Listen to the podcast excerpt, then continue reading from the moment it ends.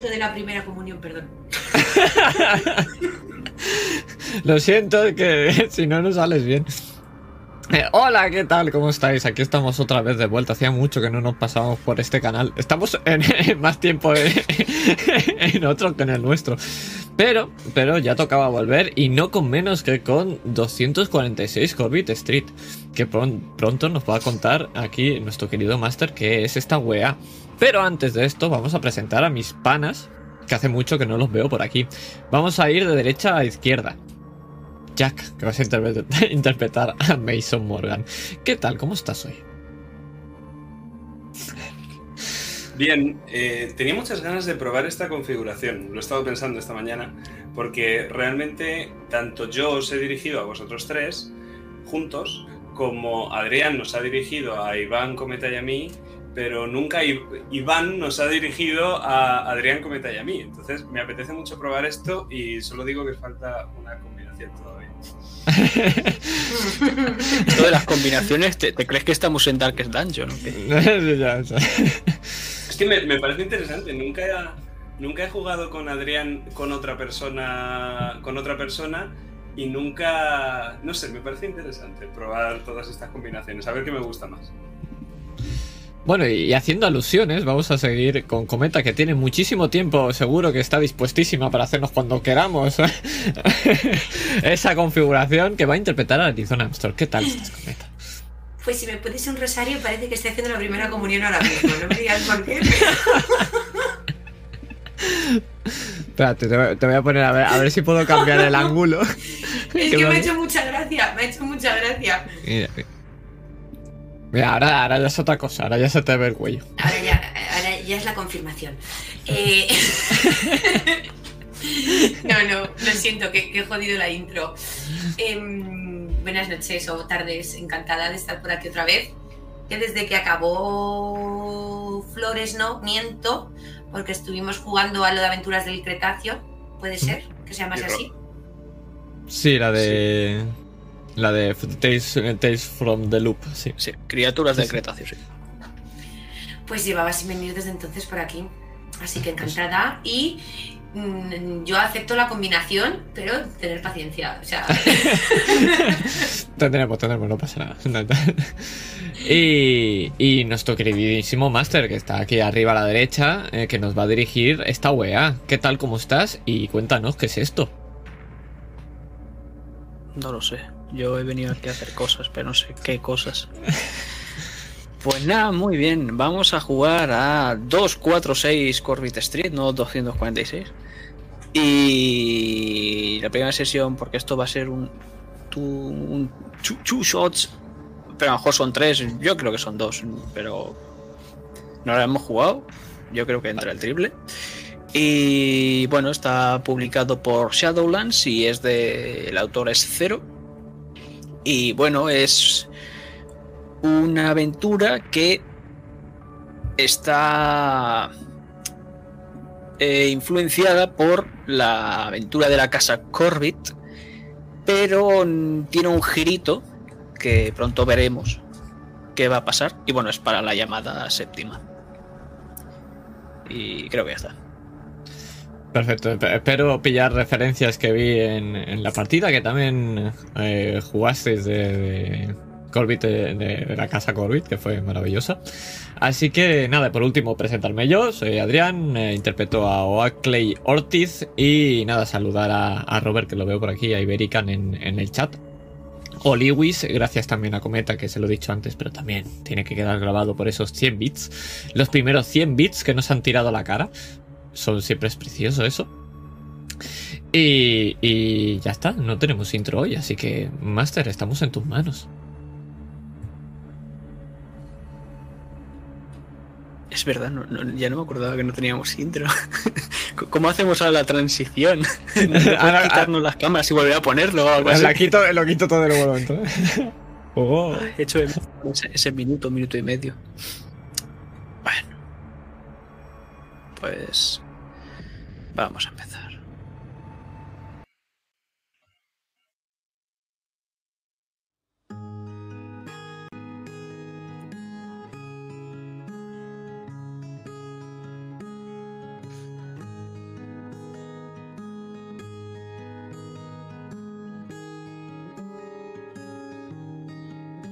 Ahora mismo nos encontramos en el espacio, en la más absoluta oscuridad. Vemos justo enfrente de nosotros la Tierra. Y vamos a ir enfocando, ampliando la imagen para dirigirnos a Estados Unidos, a Boston. Y vamos haciendo más y más y más zoom hasta llegar a una gasolinera, donde ahí hay un coche que espera. Pero enfocamos la cámara hacia la puerta. Es de esas que se abren hacia los lados y empezamos a adentrarnos. Hay un viejo con una gorra y algo rechoncho que está leyendo un periódico. Tienen que ser las 10 de la noche aproximadamente. Y vamos recorriendo los pasillos de esta gasolinera convertida dentro en un pequeño, muy, muy, muy pequeño supermercado. Hasta llegar a esas típicas neveritas que tienes que abrir una puerta hacia ti para recoger lo que quieras de dentro, normalmente bebidas. Pero antes de abrir esa puerta, vemos reflejados a una persona que va vestida de con un uniforme de policía. Su piel es oscura. ¿Quién es Mason Morgan?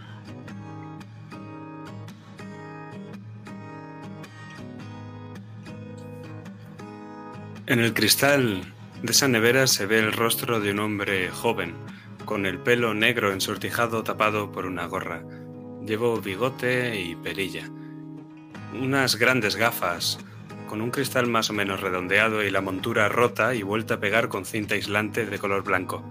Llevo diciéndome a mí mismo que voy a arreglarlas desde... No sé, no me acuerdo cuándo. Me llevo la mano a la mandíbula. La aspirina está dejando de hacer efecto. Cuando acabe esta noche me tomaré otra. Siempre llevo una encima, nunca salgo de casa sin una. Sé que no han pasado las horas necesarias desde la última, pero no me importa. Dicen que no es bueno. Tampoco es bueno no hacer deporte y todos esos gordos. Bueno, yo también dejé de hacer deporte, la verdad. ¿Qué más da? Voy a la caja.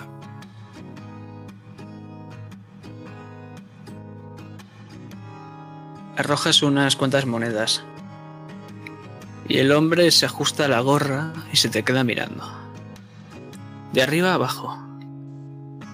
Sin decir nada. Falta la gasolina.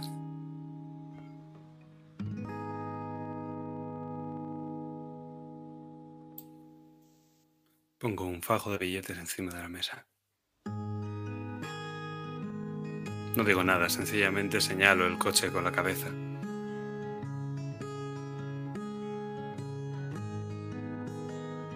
Y sales de ahí. No sin antes darte cuenta que está cogiendo los billetes y los está contando uno por uno mientras te estás yendo.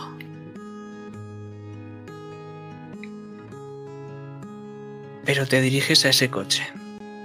Ese coche que tiene una ventana bajada y a la cual vas a introducir la cabeza y vas a ver a otra persona. Arizona Armstrong. ¿A quién vemos?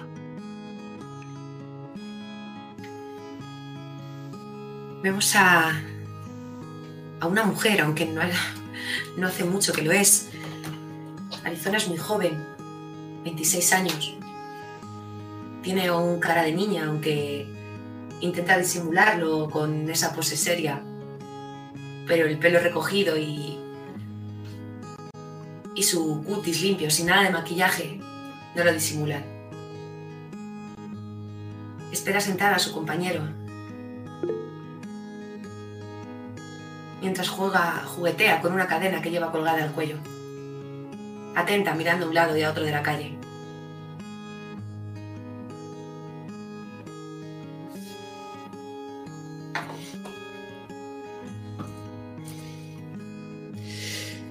Y dime, Cuando Mason abre la puerta, ¿dónde se sienta?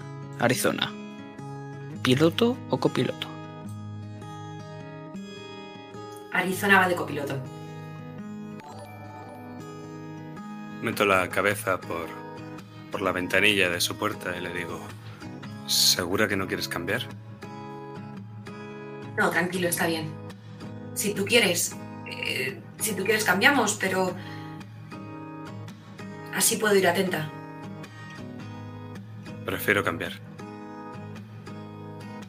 Está bien, ¿te encuentras bien, Mason? Sí, déjalo. Te he traído tu barrita. Te doy un sneaker de estos, una barrita de chocolate con cosas dentro, lo que me has pedido que pille. Gracias. No, pero no me la quiero comer aquí dentro, mancharé el, el coche. Me encojo de hombros.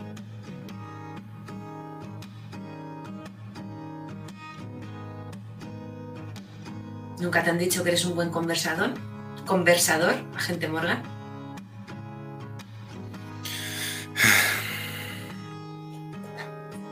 Te abro la puerta del coche. Hace frío fuera. Agito mis manos y les echo les echo el aliento para calentarlas un poco.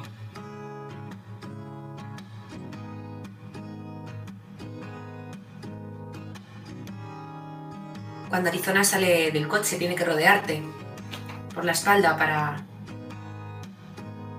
traspasar por delante del morro del coche, entrar por la puerta del piloto. Te demuestra un pequeño gesto de afecto dándote en el hombro. Venga, hemos tenido noches peores, Mason. Es una noche espléndida. Amago una sonrisa, pero no llego a contestar. No me llegan los ojos.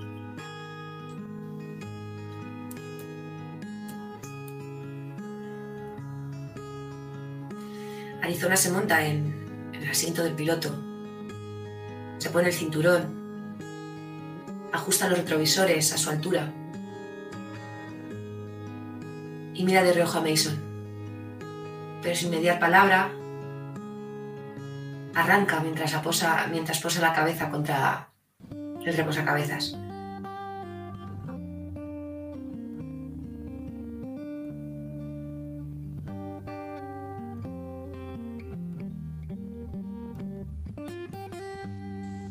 Cuando quieras. Yo miro por la ventanilla. No has terminado la frase y ya estoy empezando a dar marcha atrás para salir de la gasolinera.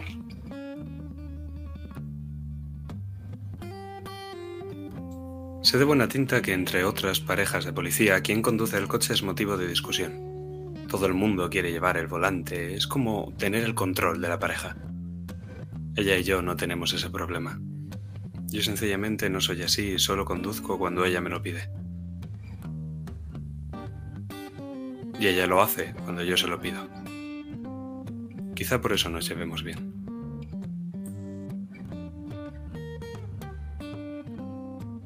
Y cuando os vais para seguir esa carretera infinita, porque ahora mismo estáis en las afueras, puedes ver, Mason, esa cara a lo lejos, en la gasolinera acabando de contar ese fajo de billetes. ¿Cómo te está mirando serio?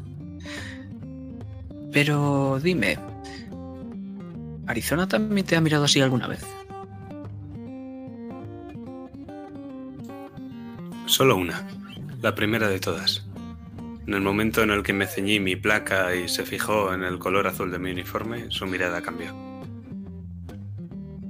No me he preguntado al respecto. Ya me he acostumbrado. No es nada nuevo. ¿Y Arizona? ¿Cuánto tiempo lleváis trabajando? La próxima primavera hará cinco años que Mason incorporó al cuerpo. Yo apenas llevaba unos meses. Fui la primera de mi promoción en la academia me incorporé, pude escoger comisaría gracias a, los contactos de mi padre. Y desde entonces llevamos juntos.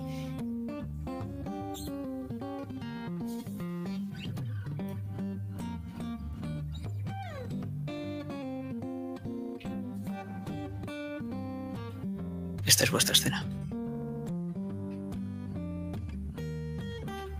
Yo miro por la ventanilla distraído. No te miro directamente y tampoco voy mirando el retrovisor. Sencillamente veo cómo las luces pasan casi con, como si fuera un efecto túnel. Y miro sin ver. Realmente estoy perdido en mis pensamientos. Solo quiero llegar a mi casa y ver el show de esta noche. Si me da tiempo, claro. Sé que probablemente me quede dormido en el sofá. Y sé que la siguiente noche no voy a rebobinar para buscar donde me he quedado. Sencillamente me engancharé donde sea y pienso seguir viendo desde ahí. La verdad es que no me importa mucho. Pocas cosas me importan mucho. Solo quiero que esta noche pase rápido. Trizona va atenta la carretera. Mirando por el retrovisor. Tiene que activar el limpia, está empezando a llover. Pero de vez en cuando mira de reojo a Mason. Le preocupa esa apatía que tiene continuamente. Esa apatía que se ha hecho. se ha hecho huésped de él. Y con. con un gesto cariñoso le doy un pequeño codazo en el hombro, sin despegar las manos del volante. ¡Hey! Mason, ¿Qué? ¿estás bien? Que sí, que sí. Estoy cansado. ¿Cuántas horas llevamos currando ya? ¿Cuántas quedan? El deber nunca descansa. Ya, el deber. Sabes que si te pasa algo me lo puedes contar, ¿verdad? Sí, sí, si me pasara algo ya te lo habría contado, Arizona.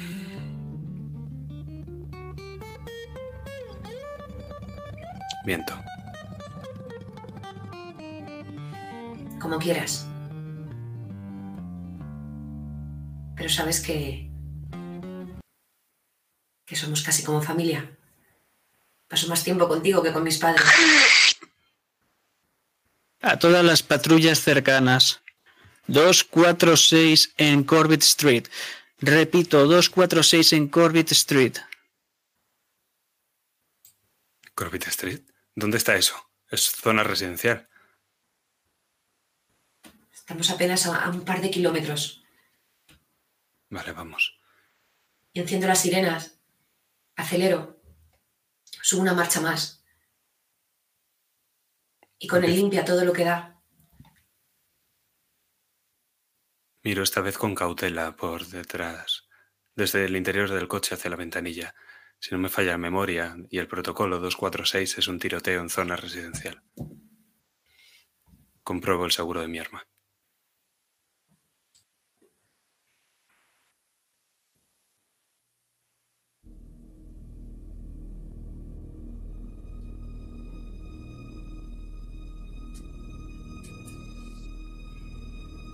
Y os vemos bajar del coche, con las lluvias y esa oscuridad acompañándoos. Una casa al frente, algo vieja, con una valla metálica por puerta que se va cerrando y abriendo con el viento que va chirriando. Aguarda.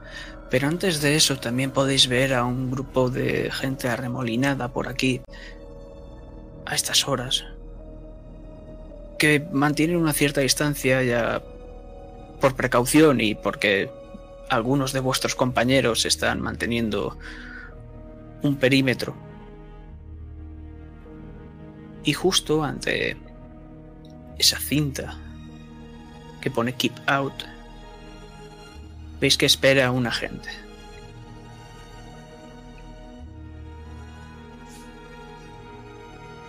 Morgan, Armstrong. Parece que ha habido aquí un tiroteo. Ahora media hora tal vez. ¿Quién avisó? La vecina Está ahí, puedes ver a una mujer, una anciana, con las manos temblorosas. Escuchó un par de tiros. No sé qué cojones ha pasado, pero tened cuidado. ¿Bandas o un espontáneo? No tenemos ni idea. Aunque por aquí no suelen haber bandas. Es algo tranquilo. ¿Ha habido heridos? Nadie ha entrado ni salido de esa casa. Pero por ahora está en silencio. Entrad dentro y sacad. Ya sean vivos, muertos, lo que hay ahí dentro. Y por supuesto, si vuestra vida está en peligro, podéis utilizar vuestras armas.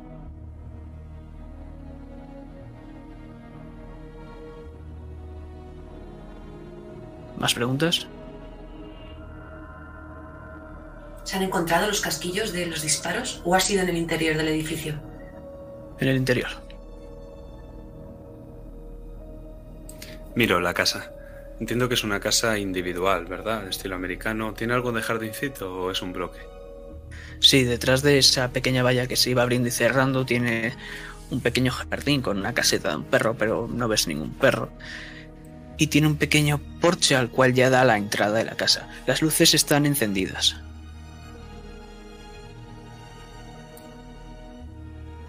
Te hago un como he dicho, parece muy vieja. Arizona te hago un gesto con la cabeza. Me ves empuñando ya el arma con las dos manos. Una Glock 17 de 9 milímetros, la reglamentaria.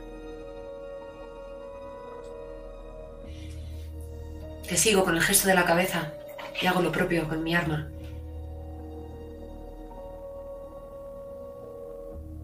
Y voy la primera hacia la puerta de la casa. Mientras ella va hacia la puerta, yo voy mirando en el jardín con las sombras que hay. Está oscuro lo que es el jardín. Extrañamente oscuro. Notas como si alguien te estuviese mirando constantemente, como si te estuviesen acechando. Extraigo la linterna de mi cinturón y mi haz de luz azulada y blanca intenta romper la oscuridad conforme voy alumbrando izquierdo y derecha, cerciorándome de que no hay peligro y luego siguiendo Arizona.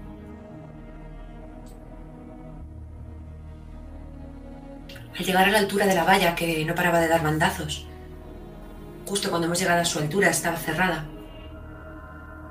La he abierto cuidadosamente, pero un chirrido acompañado ese movimiento. He notado como una astilla vieja, por el descuido y el, y el paso del tiempo de la madera, se ha clavado en mi dedo. Pero me da igual. Avanzo por ese haz de luz que va dibujando Mason con su linterna. Me imagino subiendo esos tres peldaños de madera antes de llegar al porche de la casa. Y cómo las tablas crujen debajo de mis pies y debajo de los de Mason que vienen justo detrás. Me ha puesto a un lado de la puerta, esperando a que Mason llegue al otro, para poder derribar la puerta principal y, y adentrarnos dentro de la casa. Espera, espera, ¿no crees que sería mejor llamar? ¿Y si les damos tiempo a que salgan por detrás? ¿A que se escondan?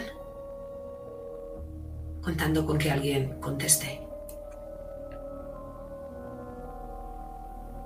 Déjame dar el aviso primero. Los tiros... Una pequeña Sí. ráfaga de viento pasa por detrás de vosotros y veis como la puerta se abre lentamente. Estaba abierta.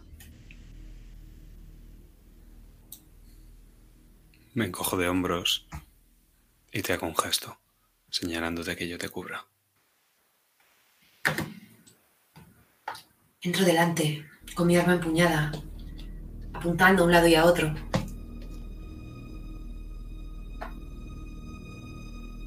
Cuando entro en el recibidor.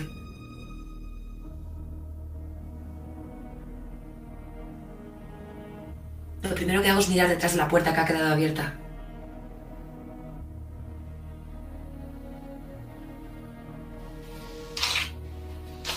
Un perchero de madera. Un único abrigo.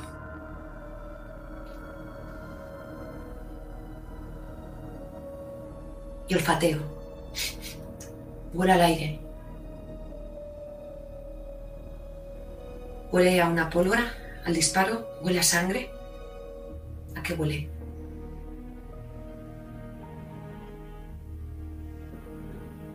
Huele a sangre, pero también huele a cenizas.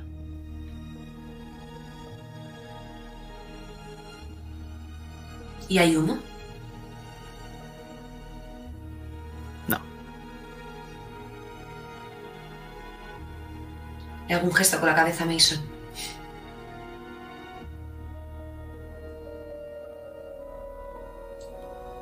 Frunzo el ceño.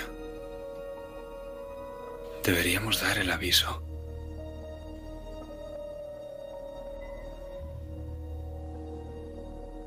Niego con la cabeza.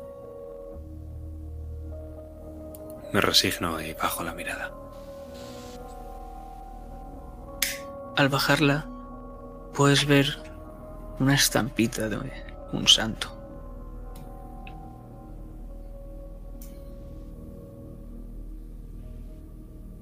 Si levantas la mirada, puedes ver ese salón con una gran mesa de madera en el centro, como contiene bastantes más de estas figuritas, estas estampitas, perdón, tanto de santos como de vírgenes, y también están en esta mesa central varias fotos de una familia, madre, padre y un par de hijos. No parece una mesa que se utilice para comer, ¿verdad? Sino más bien para tener decoración encima. De acuerdo. ¿Estamos ahora mismo en el salón o está directamente al final del pasillo? No, estabais en el recibidor y cuando te has cuando has bajado la mirada, has visto esa estampita y has podido ver justo enfrente, a un par de pasos, el salón. Que también puedo decirte que tanto el recibidor como el salón ves que está empezando a acumular algo de polvo. Me acerco, me acerco a la mesa del salón y con mi dedo lo pongo encima de la mesa, pasando y los muevo para que Arizona lo vea. ¿Es de una sola planta la casa o es de dos plantas? Es de dos. Justo cuando ves ese dedo, cómo se lo empieza a limpiar, puedes ver cómo esa mota de polvo se pierde por la casa, justo enfrente de unas escaleras que suben. Mira Mason y frunce el ceño. Una casa en la que se viva normalmente, aunque no se tenga muy cuidada. Los muebles que se utilizan no suelen acumular tanto polvo, o al menos una capa tan impoluta.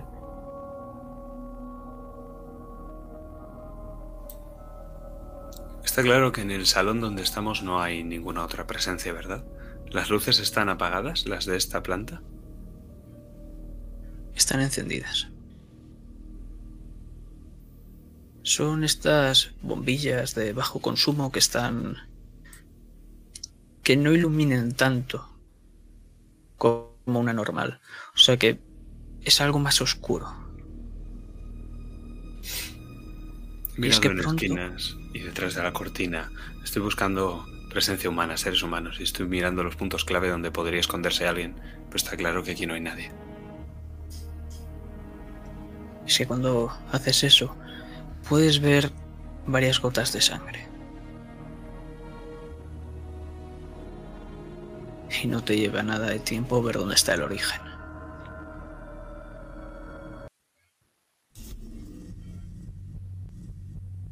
Justo en el umbral de la puerta donde está la cocina y el salón que están comunicados, puedes ver cómo lleva ese rastro de sangre hasta un cuerpo.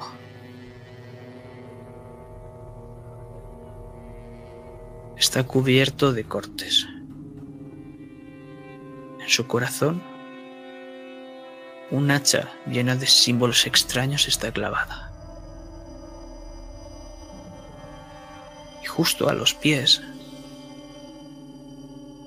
al torso, perdón, de, este, de, esta persona, justo ves unos pies que están recostados contra una una especie de de radiador en el que puedes ver a un hombre esposado justo al lado de este cuerpo muerto. Hazme una tirada de cordura. Los dos.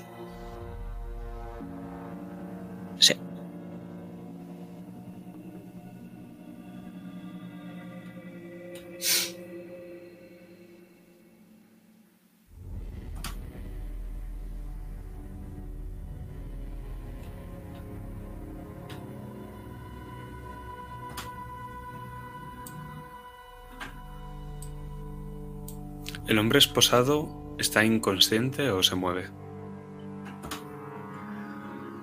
Pues mientras perdáis solo un puntito de cordura al ver este macabro homicidio,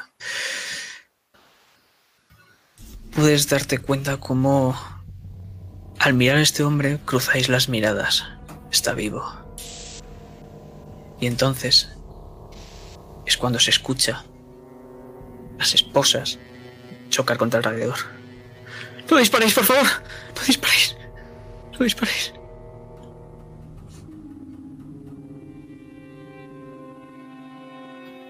¿Qué ha pasado? ¿Se encuentra bien? Sí, el- es, es un cabrón de Trevor. Ese puto enfermo. las- Ha cogido el hacha ese y ha destrozado. Ha destrozado a Franklin. Cojo la radio. Tenemos un cuerpo y un civil. Un civil que puede que esté herido. Necesitamos una ambulancia. Corbett Street. Cambio. Mientras, Oído. mientras Mason hace eso, yo examino por encima al hombre que está esposado y busco en, en sus ropas, en sus bolsillos, por si pudiese estar armado. O algún tipo de identificación. Del vivo, dices, ¿no? Sí, Empiezas a toquetearlo. Y él muy.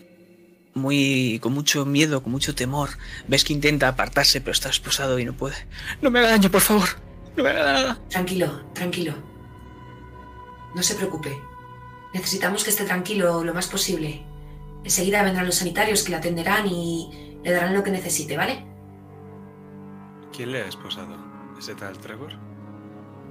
Sí, el puto cabrón ese. Cogió el hacha y empezó a darle tajos enfrente de mí. ¿Quién es? Él es Franklin. Acerco hacia él y compruebo si tiene pulso. Muerto. ¿Vive usted aquí? No, estábamos investigando esta casa. ¿Investigando? Sí. Estábamos investigando esta casa. Dicen que pasan cosas y... Bueno, fuimos a ver qué pasaba. Y no sé... Pero el puto Trevor me miró con ese hacha y me intentó atacar. Me esposó después, pero vino Franklin entonces ayudándome. Bueno, ya habéis visto. ¿Cómo se llama usted? Michael.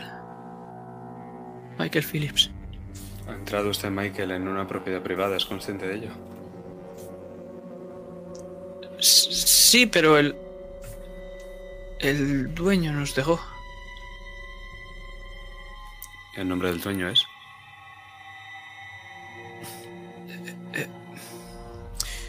Algo de Liman o algo así, no recuerdo.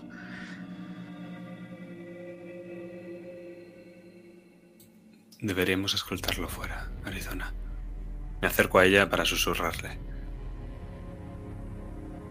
Sí. Yo me encargo. ¿Dónde está Trevor ahora? ¿Qué hizo después de...? Y señalo al cuerpo con la cabeza. Se.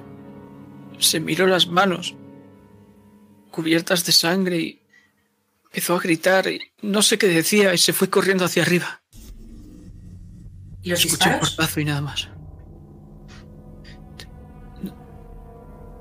Imagino que lo haría él.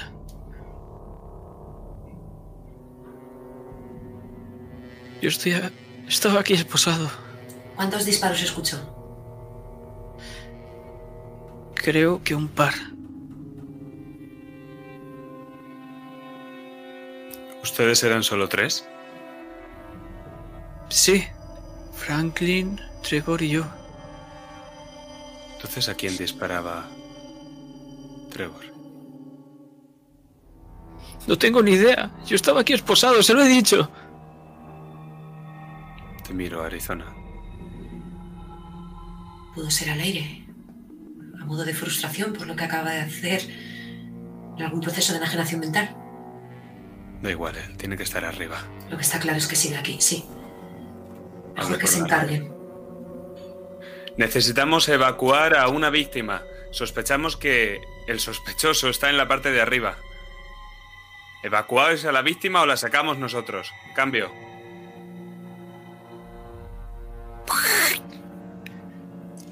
Despejad primero todo.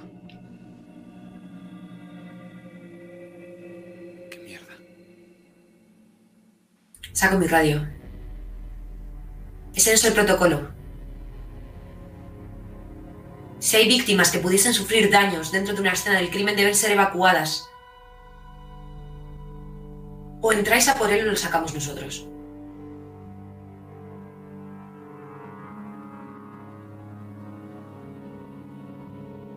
No hay respuesta. No me lo puedo creer. Ayúdame, Mason. No lo vamos a dejar aquí. ¿eh? Estoy buscando las llaves.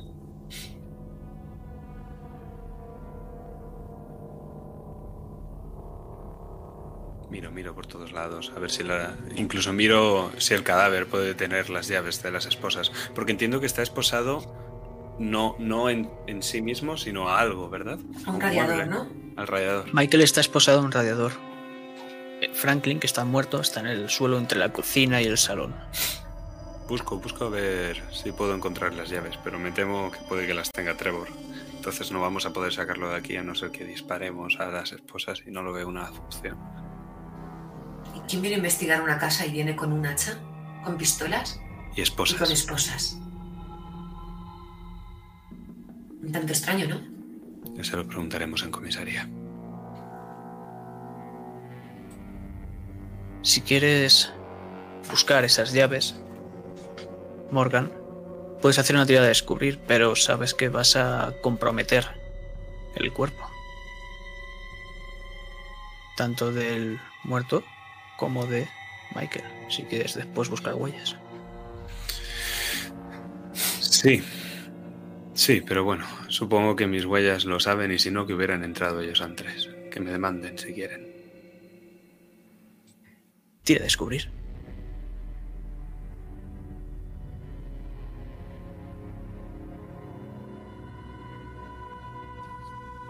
Éxito difícil.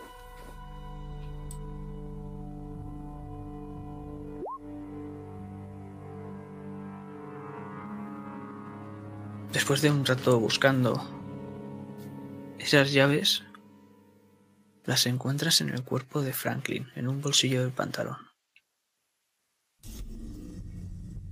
Está algo manchada de sangre y es algo pequeñita, ya sabes cómo van con las esposas.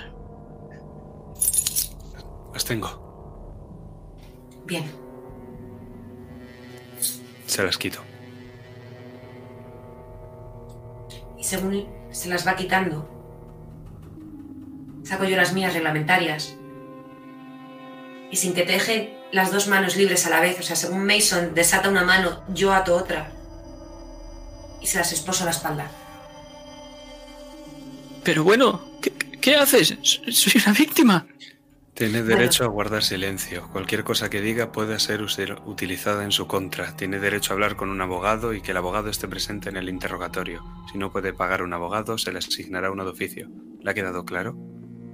Vamos, no me jodas. ¿Le ha quedado claro? Sí, joder. Vámonos. Sáquenme de aquí. Le cojo del brazo y te echo una última mirada mientras me estoy yendo de allí, Arizona. Yo me quedo en la cocina examinando el cuerpo que hay. Me fijo especialmente en, en esas marcas que tiene, esos arañazos. Y salgo enseguida otra vez hacia el salón y hacia el recibidor para ver cómo Mason sale hacia la puerta de la calle con, con este hombre esposado. Y sin quitar la vista a las escaleras. Es que cuando miras hacia las escaleras, escuchas un golpe. Procede de arriba.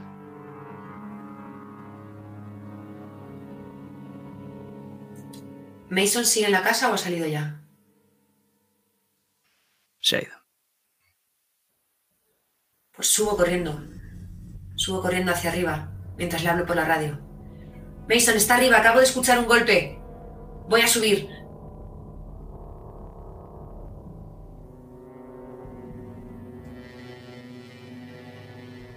Es que vemos cómo va subiendo por esas escaleras que van crujiendo una y otra vez. Mientras puedes ver un rastro de sangre. Y se dirige hacia el baño. Escuchas tu radio. ¿Qué? Quédate quieta. No vayas a... Se corta.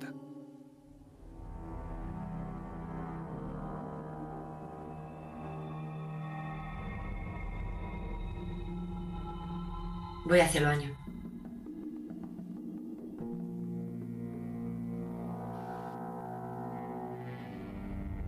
El rastro de sangre termina justo en la puerta que está cerrada. Madera más o menos conservada. Tiene un par de golpes. Antes de abrir la puerta del baño, quiero fijarme si hay alguna más abierta a mi alrededor. Si está ahí y intenta salir, escucharé la puerta. Pero de las habitaciones que tengan la puerta abierta no voy a saber si, si sale. Todas las demás están abiertas. Puedes ver debajo de la puerta cómo se ve un poco ese haz de luz que sale. Aún así quiero asomarme al resto de habitaciones sin... Con la linterna. Vamos, no sé si están las luces encendidas. No, pero podrías hacerlo.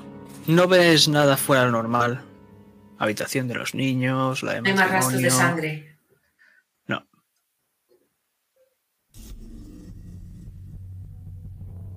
Me aposto a uno de los lados de la puerta. Acercándome, acercando la cabeza sin ponerla delante de la puerta a ver si escucho algo. Si tiene un arma y dispara, sabe que estoy ahí. Sería un poco estúpido ponerme a escu- a poner la oreja en, en la puerta, podría volarme la cabeza. Tírame a percibir.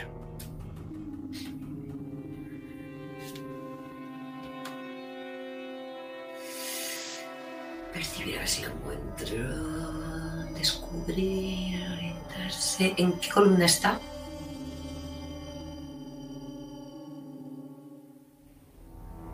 No tengo ni idea.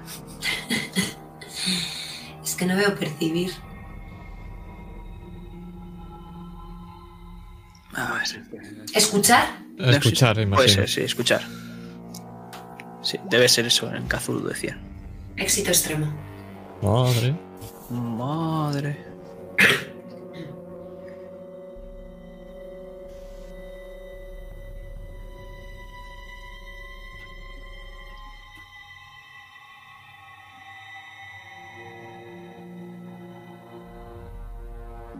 has escuchado un pequeño susurro.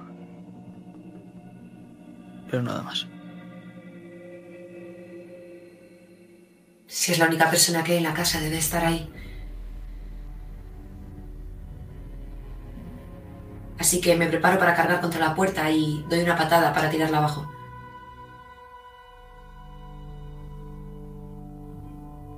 Vemos fragmentos de la puerta. Volar a cámara lenta. Aceleramos la cámara y de golpe vemos cómo hay un cuerpo recostado contra la pared, inmóvil, siguiendo ese rastro de sangre.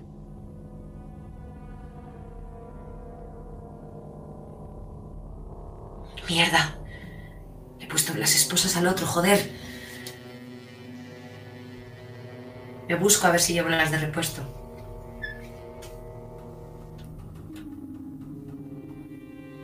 ¿Las llevo? Tira suerte.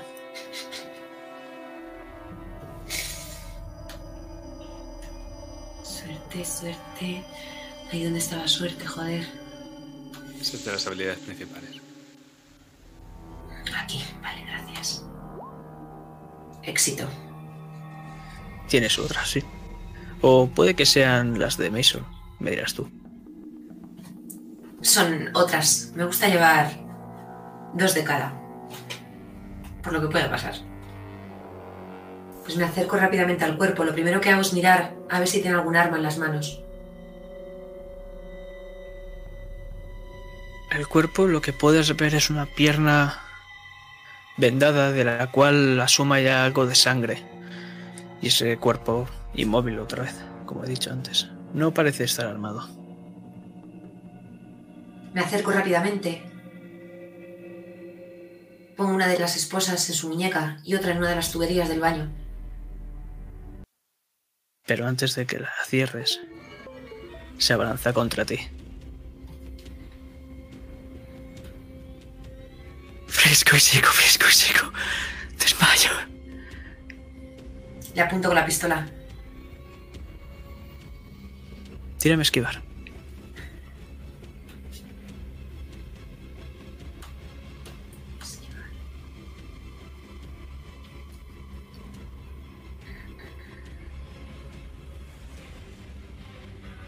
No la veo. Aquí. Gasto suerte.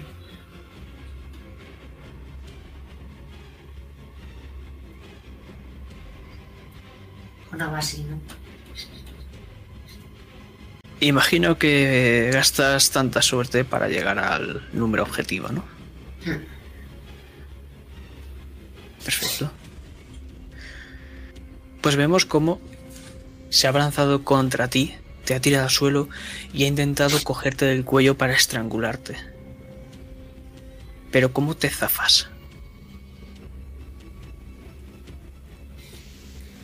Está herido, así que lo que hago es propinarle un golpe en la herida de esa pierna. Afloja la tensión y con un movimiento rápido le pongo las esposas.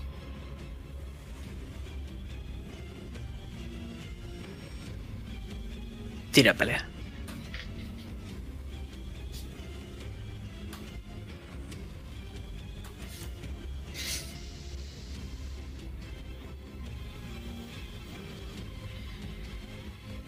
Dos fallos. O sea que no.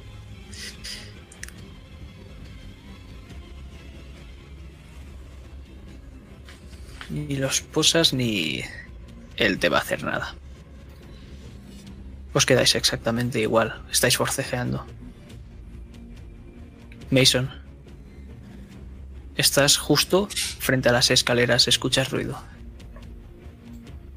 Subo, subo todo lo rápido que puedo. ¡Arizona! ¡Arizona! ¡En el baño, Mason! Me dirijo hacia allá.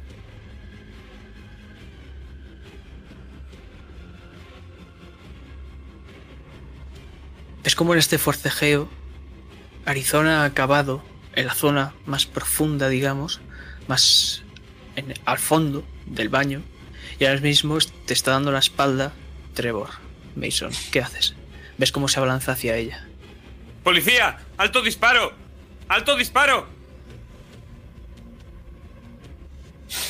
Disparo. Tira a disparar. Estoy detrás, ¿vale?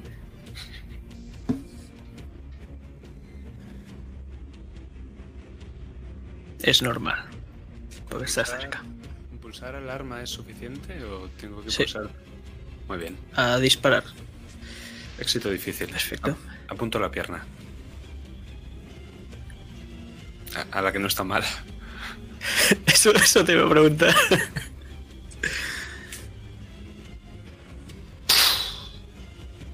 Vemos cómo mancha el suelo de sangre. Y Trevor, mientras empieza a balbucear más cosas, cae hacia atrás.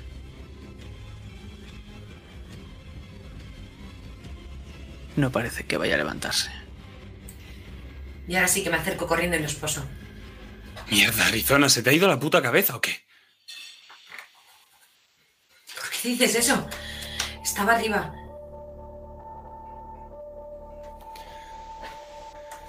Radio. 10-13, oficial herido. Civil herido también. Estoy bien, estoy bien. Yo no estoy herida. Cállate.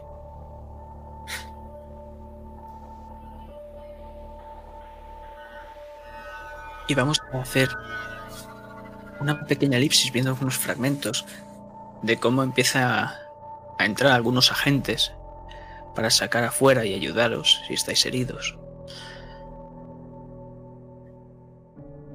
Y justo al salir de esa verja metálica que se cerraba y se abría, podéis ver una chapa. Capitán Brooks. Y detrás de él hay un coche de policía. Armstrong gira la cabeza. Morgan.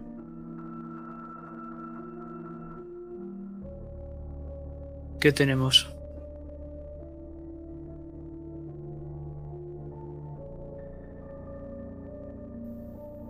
Tres civiles entraron en la casa.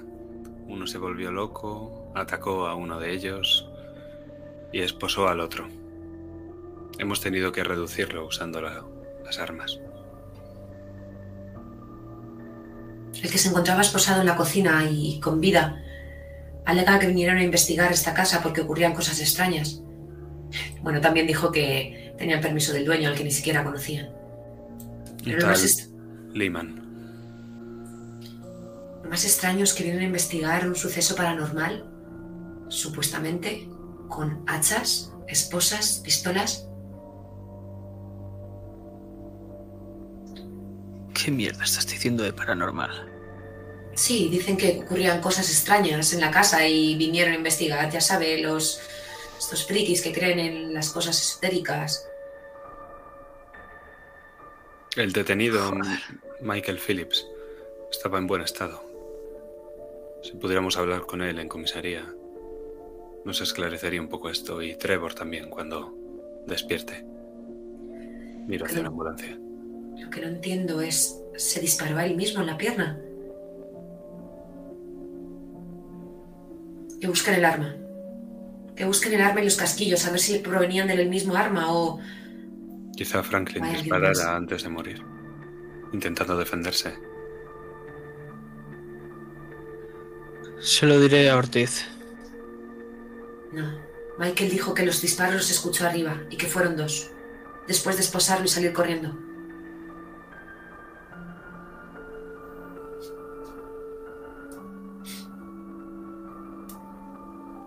Me encojo de Bien hecho, agentes. Descansen. Y la próxima vez, a- con todo el respeto, señor, si se les pide refuerzo para evacuar a un civil, háganos caso.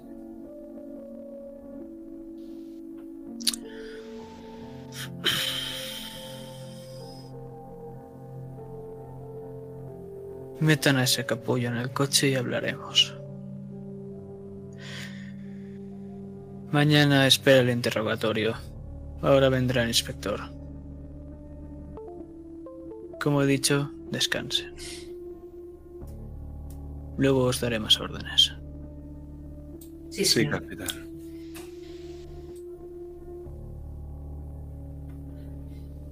Es que ahora vemos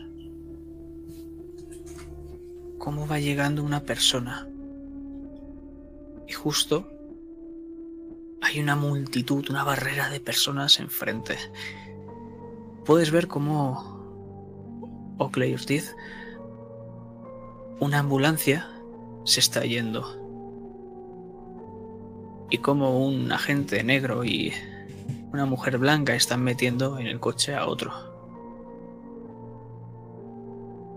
Pero antes de eso, antes de ver cómo atraviesas a esta multitud, queremos verte a ti.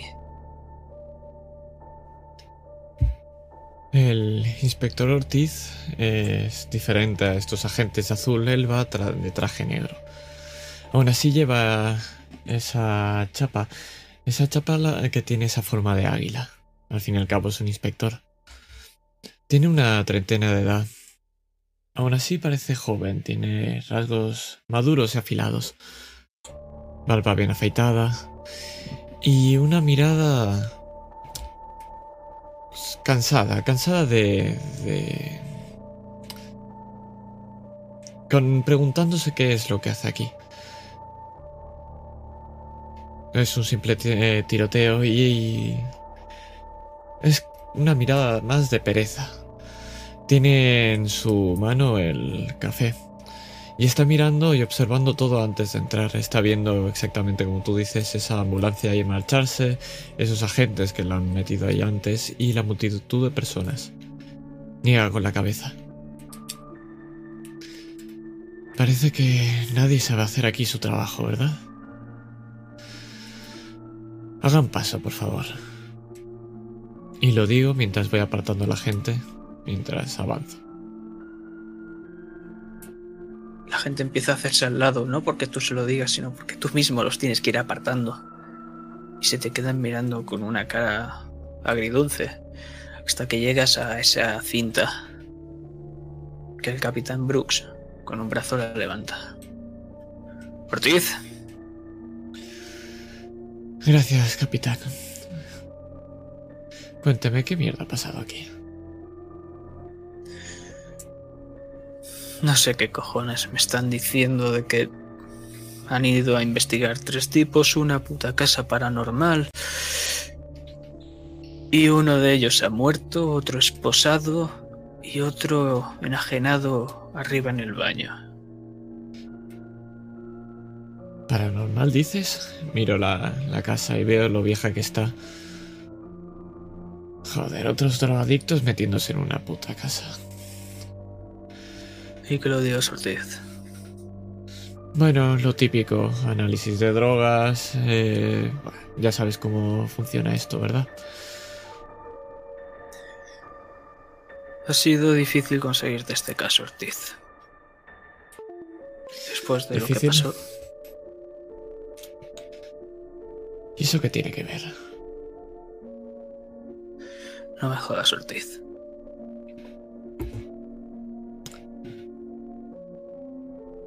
Déjeme hacer mi puto trabajo, por favor. ¿Ves cómo saca de su bolsillo un puro? Y lo enciende. Tienes todo este tiempo antes de que venga la científica. Y le da una calada. Te tira al aire. Lo miro y lo miro desafiante. No voy directo, yo lo que hago es acabarme el café. Le doy un trago, hago una bola con ese vaso de papel y lo tiro al suelo. Apoyo mi mano sobre mi pistola y avanzo.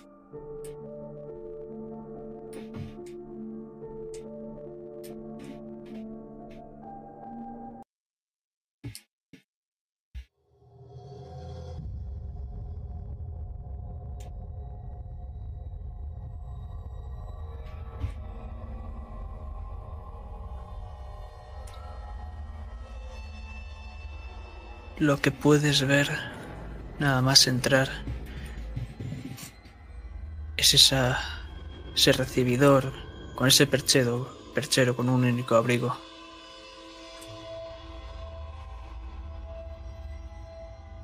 La luz ilumina esta estancia de una manera pobre. Y de vez en cuando notas como parpadea la luz, la bombilla.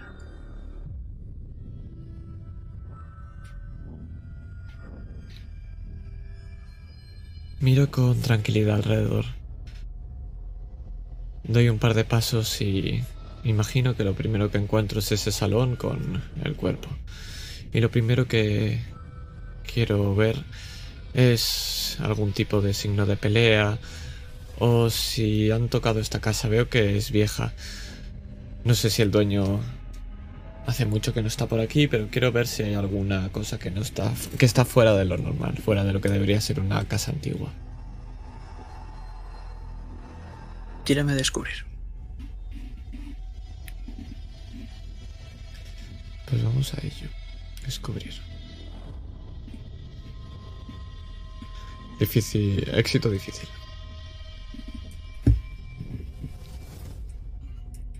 Lo que puedes ver es cerca del radiador cómo hay rastros de ceniza. Cojo una pequeña libreta, eh, la abro, es de estas verticales, tiene un boli pequeño, la apunto. Rastros de ceniza en el radiador. Me acerco y miro. Miro si hay algo quemado, si... ¿De dónde podría haber salido esa ceniza? Algo más hacia tu derecha, hacia el centro del salón, en la pared, puedes ver una chimenea. Me acerco a esa chimenea. Giro, cuando doy dos pasos, giro ese cuerpo. Debería... ¿Debería fijarme en el primero? No, eso lo va a hacer la científica. Además, ahí tiene una puta hacha en el pecho, está claro lo que le ha pasado. Voy a la... a la chimenea. Te imagino enfundándote ese guante típico, acabando con el... ¡pa! ¿Qué empiezas a rebuscar en la chimenea? Sí, Tienes suerte porque ahora está... No voy a decir frío. Notas un poquito ese calor residual, pero suficiente calor para no quemarte. Empiezas a buscar. Y hay un momento en el que escuchas y notas como tocas algo metálico que cae fuera de la chimenea. Es una llave y tiene un fragmento de plástico deformado y quemado inteligible.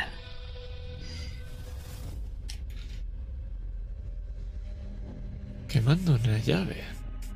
Vale. Y la apunto en esa libreta. Guardo la llave en una de esas bolsitas de plástico. La bombilla vuelve a parpadear. Me levanto y ahora me dirijo a el piso de arriba. Me han dicho que ha habido follones. Y lo que quiero fijarme es dónde están esas balas de los disparos. ¿Hacia dónde se ha disparado? Antes de que des un solo paso a esas escaleras, la luz cesa.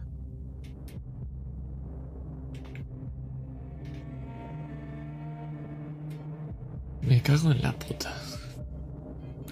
Cojo y saco una pequeña linternita. La acoplo a la pistola.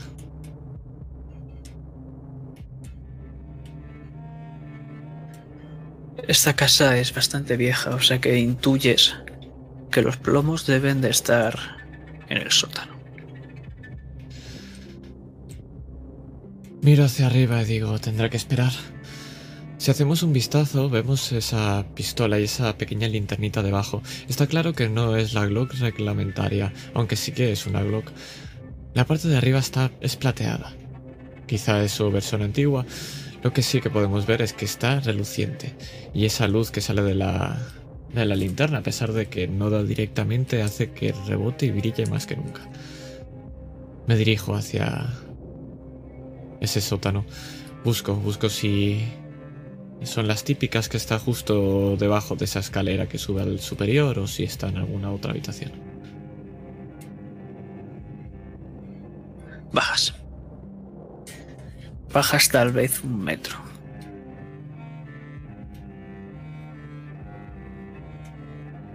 Las paredes están agrietadas. Y cuando llegas abajo,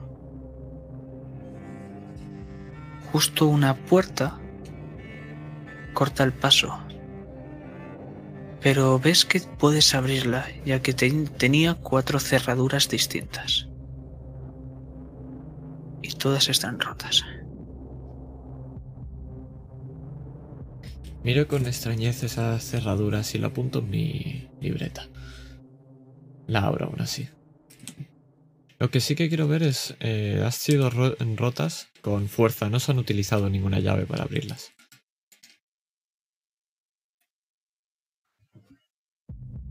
Estaban algo oxidadas. No ha sido necesario mucha fuerza para, para romperlas.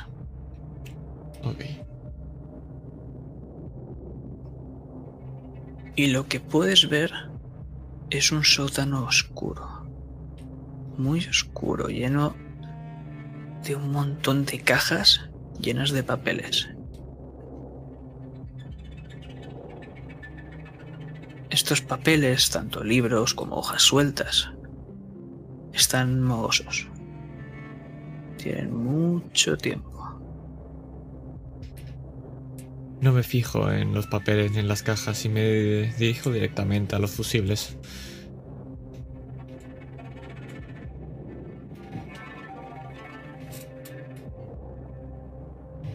Los encuentras justo arriba a la izquierda. Y cuando se enciendes, puedes ver justo enfrente como hay una almádena, este martillo grande, podríamos decir. Justo apoyado en la pared de enfrente, la cual tiene un boquete. Podrías caber tú y otra persona tranquilamente. Miro con una ceja arqueada. Me asomo un poco. Toco el boquete. No tengo ni idea si esto se ha hecho hace mucho o no. Pero Cuando vas a asomar la cabeza, un grupo de murciélagos sale del interior. Esa es la respuesta. Hace bastante entonces. Pero algo recorre tu cabeza. Y es que, ¿qué hacen aquí unos murciélagos en una cámara de aire? Una cámara de aire, para los que no sepáis, es ese espacio entre paredes.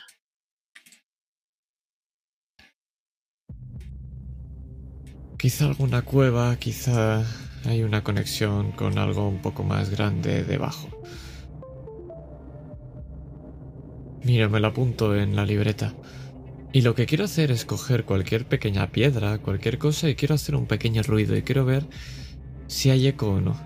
Quiero intentar buscarlo, saber cuán grande es este agujero. La luz te permite ver el fondo. Tendrá un metro y medio o casi dos de espacio. Entonces entro. Cojo entre una rodilla y empiezo a. a gatas entrar. Para avanzar. Si es tan pequeño, me. será fácil ver lo que hay detrás. Entras. Y ahora mismo sabes cómo, pero te rodea la más absoluta oscuridad. No sabes cómo porque se supone que entraba la luz aquí. No me he dado cuenta tampoco, estoy centrado en avanzar. Quizás se ha ido la luz otra vez.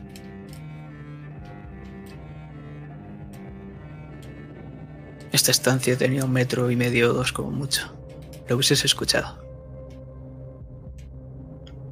Solo hay tres paredes más. Más el hueco que está abierto detrás de ti. Palpo, toco. No veo nada. Miro la linterna y veo que no alumbra. Digo, ¿qué cojones está pasando aquí?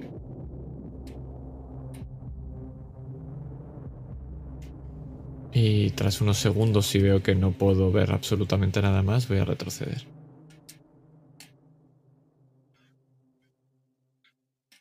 Arriba escuchas el crujir de la madera. Parecen pasos. Salgo rápido, a lo mejor ha entrado la científica ya. Y me dirijo rápidamente hacia arriba. Voy a zancada, salgo de ese agujero y me dirijo hacia arriba. A lo mejor he pasado demasiado tiempo aquí. No hay nadie.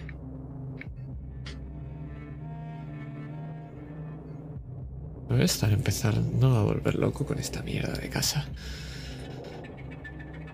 Miro hacia ese sótano oscuro. Cierro la puerta.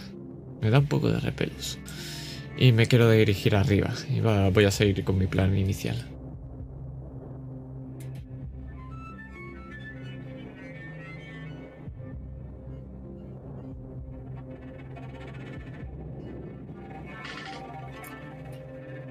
Cuando subes por esas escaleras del sótano al primer piso, es algo extra- extraño, pero jurarías que esa butaca del frente no estaba ahí.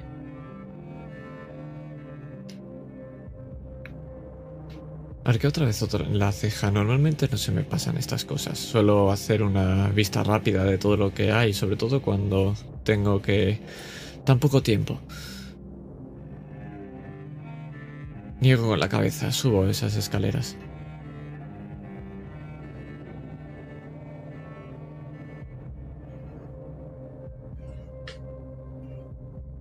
Y ahora sí que no ves a nadie al llegar arriba al segundo piso. Más que ese baño con ese rastro de sangre todavía y ese- esas muestras de pelea que han habido por parte de tus compañeros y esa bala. Claro, el casquillo. Voy a buscar casquillos de bala o agujeros. Aparte de ese, por supuesto. En el baño no hay ninguno. Puede que en otra habitación lo haya. Eso es lo que voy a hacer. Voy a ir abriendo las habitaciones. O al menos dirigirme si hay alguna que está abierta ya. Todas las puertas están cerradas, excepto la del baño. Las abro y voy a dando portazos rápidos y, y que- quiero intentar ver todas las habitaciones lo más rápido posible, así que abro una y alumbro. Ha hecho vistados rápidos.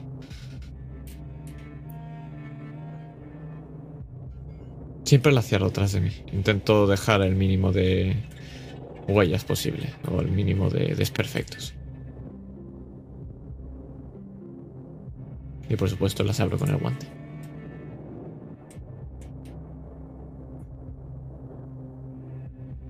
Primero están las habitaciones de los críos.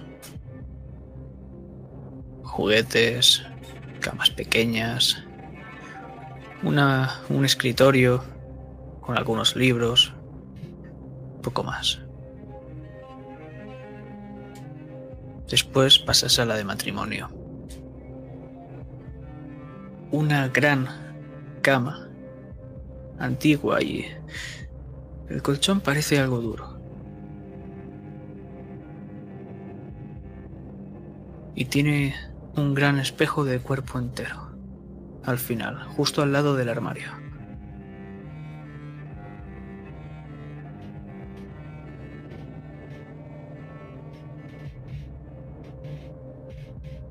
¿Entras?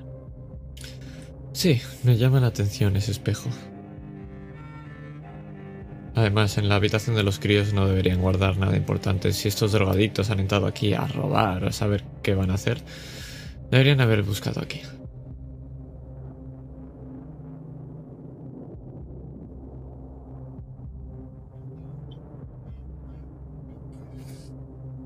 ¿Por dónde estás buscando? Miro delante de, de esa cama. Veo, quiero fijarme a ver si hay alguna especie de estantería o algo donde suelen guardar las joyas. Es lo primero que buscan eh, los ladrones. Y quiero ver lo que está revuelto. Siempre lo abro con cuidado y quiero causar el mínimo de desperfectos posibles. Al fijarte en la cama y esa mesita de noche justo a su lado, lo que puedes ver es ese somier con unos muelles algo oxidados que de vez en cuando se retuercen y puedes escuchar cómo chirrían.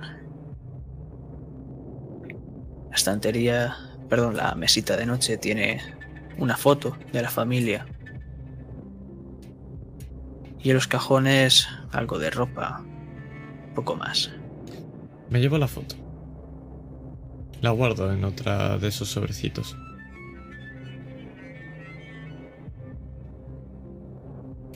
Y luego me dirijo a ese espejo.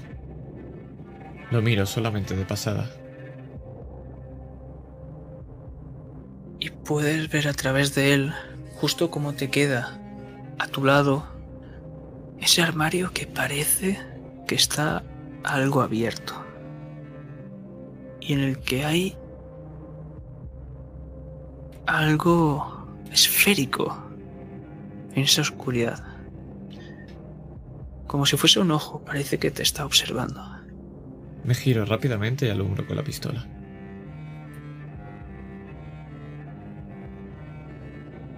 Sigue ahí. Me acerco, doy pasos lentos.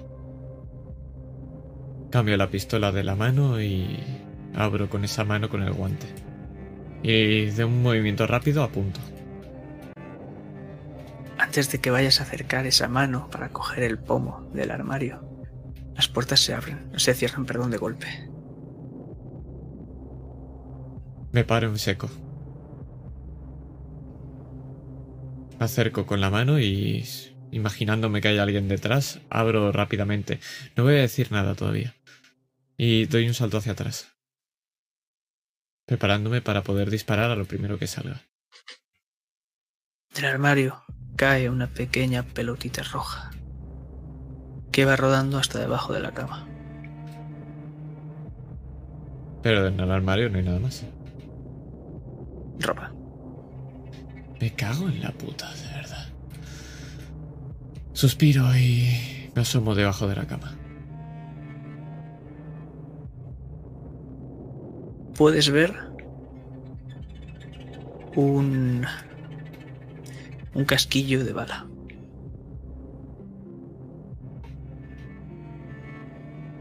Recojo ese casquillo, pero estoy buscando esa bola, esa esfera. No la encuentras.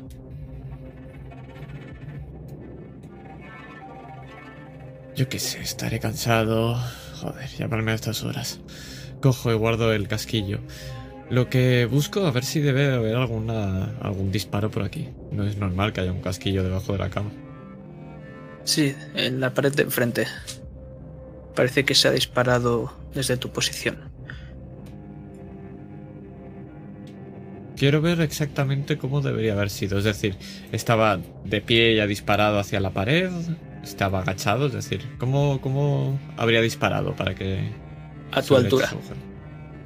Mi altura, es decir, me levanto de la cama. Sí.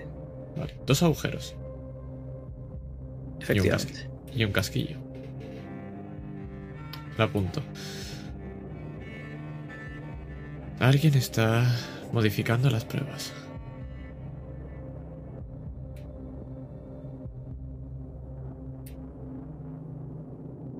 Salgo y de la habitación. dejas de apuntar y vas a salir, le das una patada a una pequeña esfera roja que va rodando hasta el espejo. Miro, tengo cara de cansados. Me acerco poco a poco y quiero coger esa maldita esfera.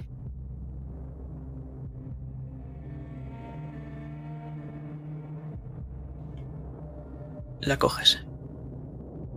¿Qué haces con ella? El alumno con la pistola la miro. Ha cogido con ese guante blanco. Y quiero saber qué es exactamente. Es decir, si es una esfera de cristal roja, si. Parece una simple pelota de juguete de goma. Aunque cuando te fijas en el espejo, parece más que es un ojo rojizo. Más que una pelota.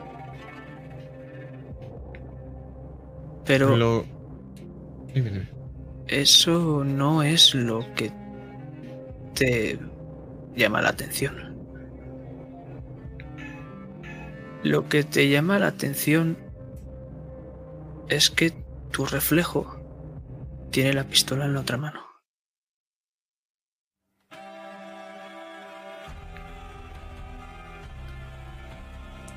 Y se le cae la pelotita. Cuando lo hago, lo primero que hago es mirar hacia atrás, mirar hacia el espejo y salgo de esa habitación. Apuntando al espejo, por supuesto. Sí, es que cuando miras atrás y vas a, apu- a apuntar al espejo, el reflejo te estaba apuntando a ti antes. Tírame a esquivar. Qué maravilloso. Vamos a ello. Esquivar, esquivar, esquivar. ¿Dónde está esquivar? La tendrás en combate si, si para encontrarla más rápido. Mm, Sí, sí voy a Esta- combate. Sí, sí, sí, sí voy a combate. Esquivar. Buah. Buah. Vaya tirito me va a dar.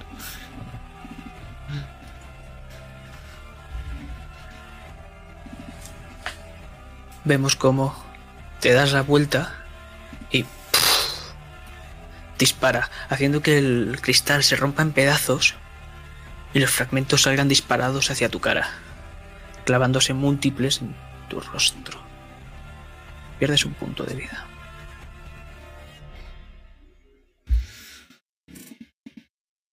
Me. Me aparto, es decir, en cuanto se me, me golpea, lo que hago es que intento salir de esa habitación.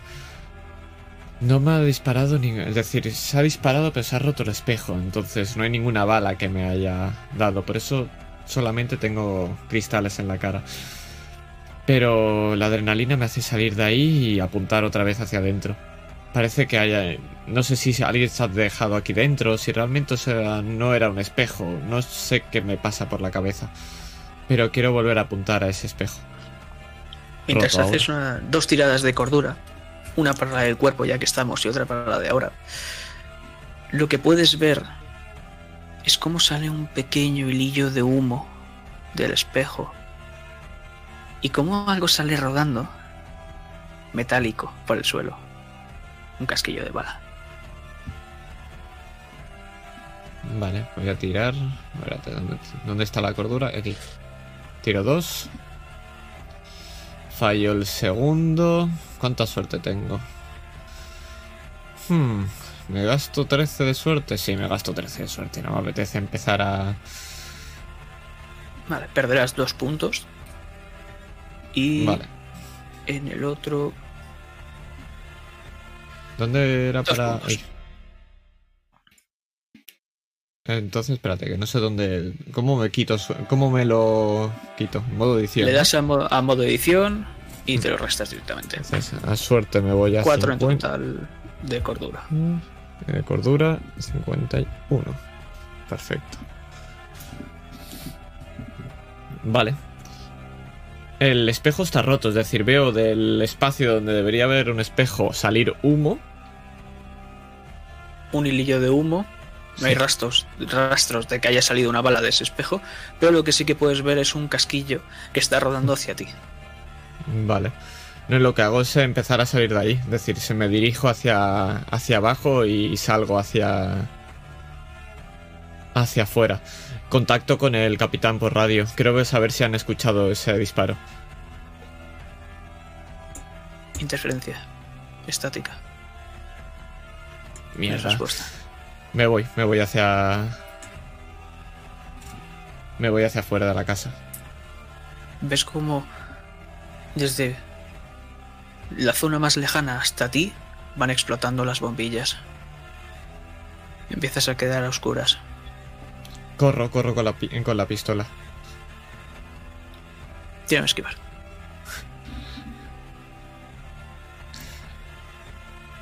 Eh, espérate.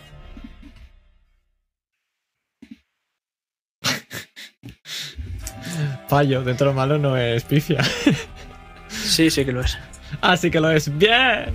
De 96 a 100 cuando la tienes a menos de 51. ¡Bien!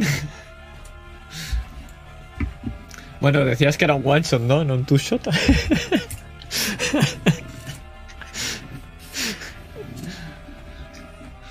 Notas como algo te ha empujado por la espalda y caes rodando por las escaleras, pierdes dos puntos de vida. Estás desorientado, no sabes dónde está el frente, dónde está atrás, dónde está tu derecha y dónde está tu izquierda, porque esta casa no hay luz alguna. Es una oscuridad antinatural. No puedes ver las ventanas, no puedes ver las luces de la policía. Me levanto y sigo apuntando con esa pistola. No sé qué está pasando, no sé si... no sé qué, qué ocurre. Y lo único que hago es intentar buscar la salida. Tengo que salir de aquí. Alguien sigue en esta casa. Escuchas como esa butaca de antes empieza a arrastrarse por el suelo.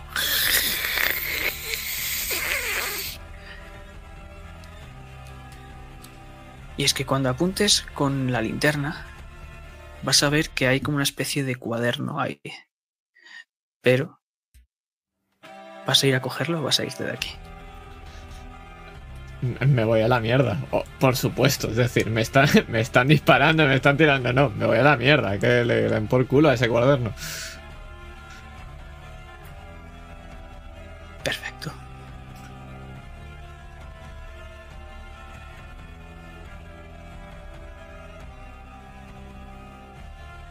Pues vemos cómo después de escuchar esa silla como se iba acercando cada vez más hacia ti, encuentras la salida y abres la puerta. Y cuando la abres, el capitán Brooks tira el puro al suelo. Has tardado, Ortiz. ¿Todo bien? Todo bien, no has escuchado el puto disparo. ¿Qué cojones dices, Ortiz? ¿Qué te Miro hacia pasado en la cara? Miro hacia atrás. ¿Cómo veo la, la casa? ¿Cómo a cuando has entrado? Las luces algo tenues. Todo algo lleno de polvo. Un poco. El cuerpo. Me toco la cara. ¿Tengo algún cristal incrustado? No. Miro el móvil, lo enciendo. Quiero verme la cara con el móvil. Tienes heridas como si te hubiesen clavado algunos fragmentos de vidrio.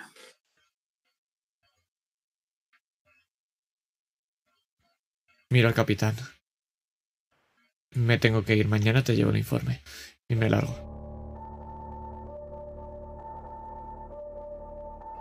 Espera, Ortiz. Doy tres pasos hacia adelante, grandes zancadas, y me freno. No le miro la cara. ¿Has encontrado algo?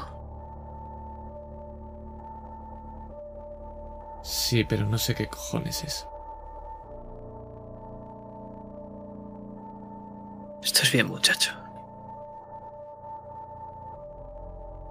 Mañana a primera hora le traigo todo lo que he encontrado. Vale. ¿Ves a esos dos de allí? Los miro. Están bajo tus órdenes. Si te dan problemas, me avisas. ¿Desde cuándo necesito a dos agentes? Desde que tardas tanto en salir de la puta casa y no me das nada. No le discuto. A ¿Han primera entrado hora. dentro? Ahora mismo empieza a salir un equipo de forenses. Voy Pasan directo hacia ahí. lado. No les miro y voy directo con ellos.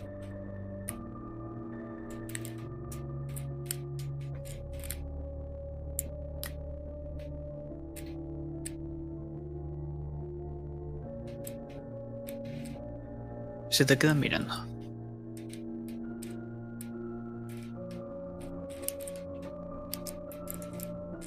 Mis, es- mis subordinados entonces esta noche. Soy el inspector Ortiz. ¿Nombres? Agentes Morgan y Armstrong. A su servicio, inspector. Contadme todo lo que hayáis visto en esa puta casa. Me veis cara de preocupación. Aunque intento esconderla.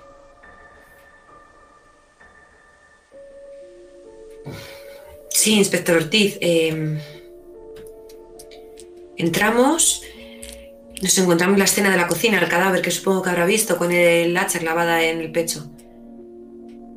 Sí, lo he visto. ¿Qué más? Luego el otro estaba atado al radiador. Mason se lo llevó fuera porque no quisieron mandarnos refuerzos para evacuarlo. Yo escuché un golpe en el piso superior. Subí y vi un rastro de sangre que llevaba directamente al baño. Era la única puerta que estaba cerrada, todas las demás estaban abiertas. Y no había más rastros de sangre. Me ves Así como... que Mi- mis ojos por un segundo se, se abren un poco más, pero vuelven otra vez a... a mirarte fijamente. eh, destruí la puerta para poder entrar. Me encontré a- al tercer sospechoso, a Trevor, tirado en el suelo con, con la pierna vendada, con una herida sangrando. Supongo que será de uno de los disparos, no lo sé, no, tampoco le pregunté. Y después forcejeamos, intenté esposarlo. Cuando fui a esposarlo, porque se encontraba inconsciente en el suelo, se abalanzó sobre mí. Entonces el agente Morgan entró y... Bueno, lo redujo y me salvó la vida y... Eso es todo lo que nos ocurrió dentro de la casa. El detenido Michael Phillips afirmaba que él, el muerto, Ral Franklin y Trevor formaban parte de un mismo grupo hasta que a Trevor se le fue la cabeza. Y mató, esposó primero a Phillips y después mató a Franklin. Por lo visto era un grupo de... No sé si amigos, conocidos al menos, que venían a investigar la casa. De acuerdo, nuestra prioridad ahora mismo es saber qué es esta casa, de quién era y hablar con los, con los sospechosos. Phillips mencionó a un tal Lehman, que les había dado las llaves. Te entrego una foto. Es una foto de una familia.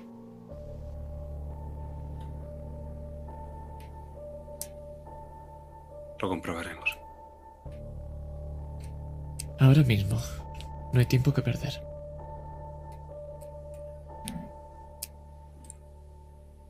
Sí, señor inspector. ¿Dónde se han llevado a los sospechosos? ¿Comisaría? Sí. Bueno, el primero de ellos va a ser atendido primero en el hospital. Perfecto. Me encargaré de ello.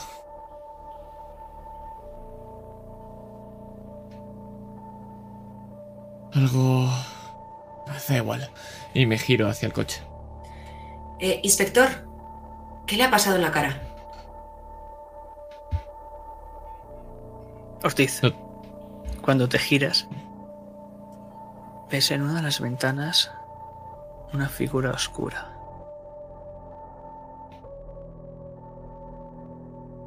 No te contesto. Lo que sí que puedes ver es como miro hacia la casa. Y me quedo mirando un rato. Nada, unos segundos. Diez segundos quizá. Y luego marcho hacia mi coche. Observador y reservado. Me recuerda a alguien. Y miro de reojo a, a Mason. Cállate. ¿Conduces tú? Claro. Asiento agradecido, pero no añado nada y me monto en el asiento del copiloto.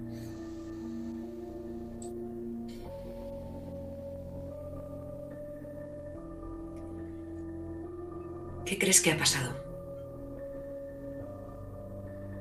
¿Qué crees que ha sido toda esta mierda, Mason?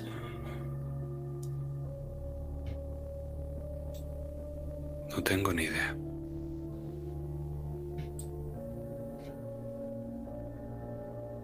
¿Y el inspector qué te ha parecido?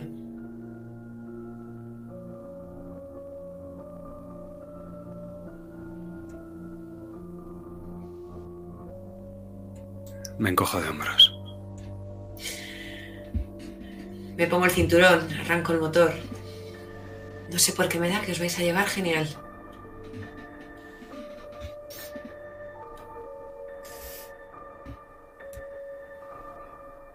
¿Y a dónde os dirigís? A comisaría a, a buscar a- al propietario de la casa. Y a dejar al sospechoso.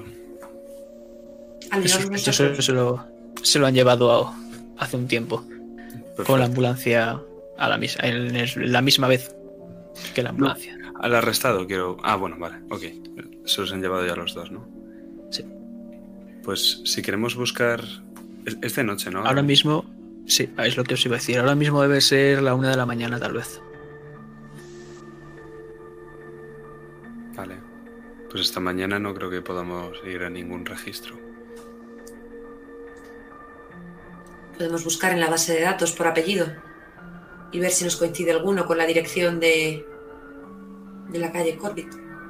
Si no he cometido ningún delito, no creo que esté en la base de datos. Pero bueno, podemos checarlo, sí. Estás cansado, Mason. ¿Quieres descansar? Te llevo a casa y yo me acerco en un momento a comisaría simplemente a cotejar a ver si sale algo en la base de datos, a ver si tenemos suerte. No estoy bien, es la aspirina. Me cansa. Entonces, ¿por qué la tomas?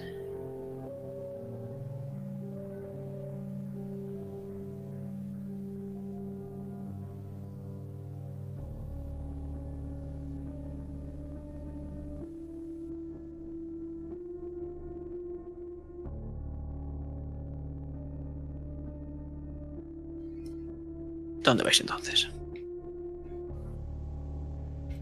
Yo a la comisaría. Primero, al campo de tiro. Segundo, a, a hablar con los sospechosos.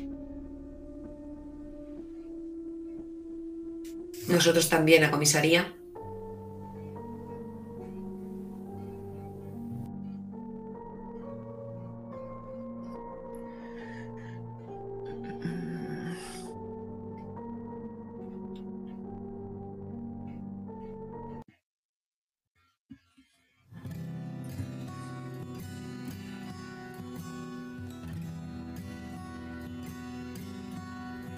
Pues vemos cómo abrís las puertas de comisaría.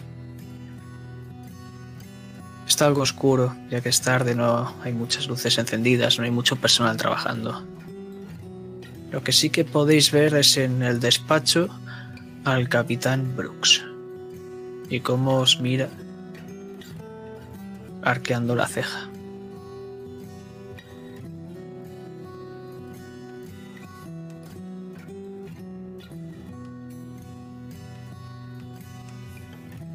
Capitán, ¿Qué hacéis aquí? seguir las instrucciones del inspector.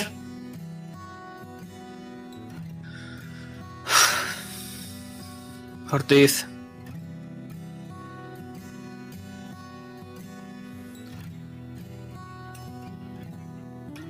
¿He entrado con ellos?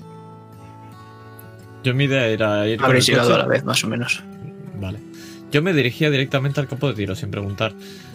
Entonces, he, entra- he entrado directo y si me, eh, si me frena para, para hablar conmigo, perfecto. Y contesto, pero si no, yo me he ido al campo de tiro.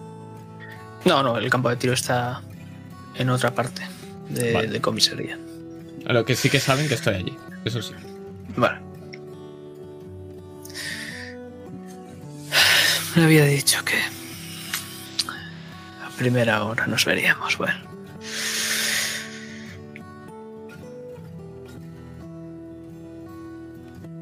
Entonces, ahora mismo vais a hablar con el capullo ese. No, vamos a comprobar los datos en el ordenador.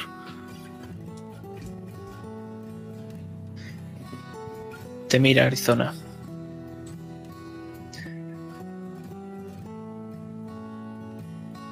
Echadle un ojo a Ortiz. Es propenso a hacer lo que le viene en gana. ¿Y entonces por qué le ha asignado el caso, capitán?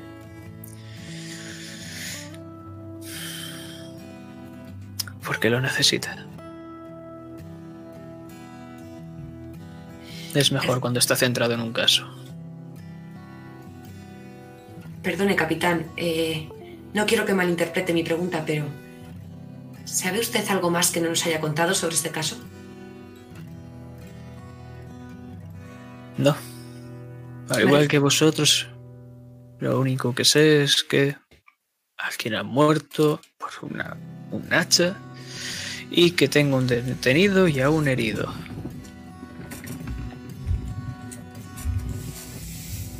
De acuerdo, capitán, no quería sonar impertinente, pero sé que algunas pruebas o algunos indicios a veces están reservados. Nosotros somos dos simples agentes, pero si va a ser nuestro caso y vamos a ser los encargados de esclarecer lo que ha pasado en esa casa, necesitamos saber todos los datos.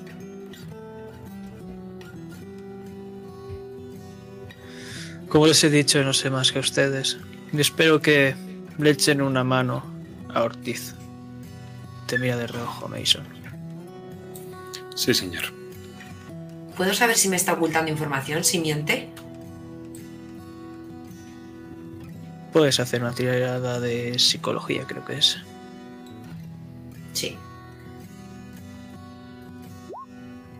Extremo. No miente. Lo que sí que parece es algo cansado.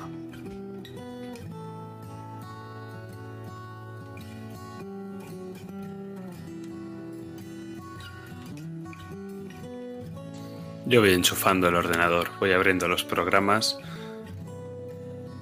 Primero quiero ver quién es el propio, bueno, sí, quién es el propietario actual de la casa.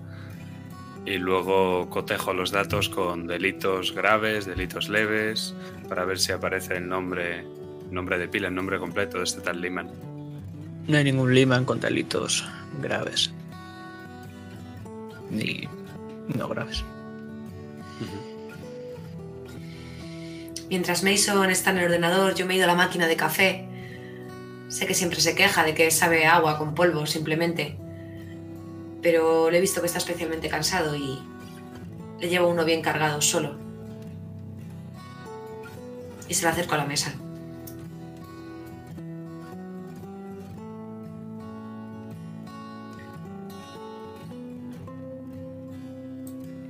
¿Hay suerte? Miro el café, te miro a ti. Ves mis ojos que efectivamente están cansados por detrás de mis gafas. Me las ajusto un poco mejor. No. Ahora el registro y meto Corbett Street.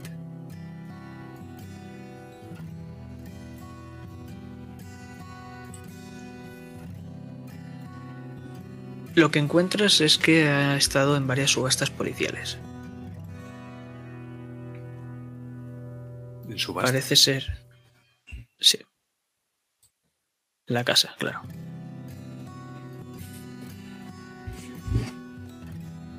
Parece que el. Mira a ver si se ha cometido algún crimen en ella. Voy.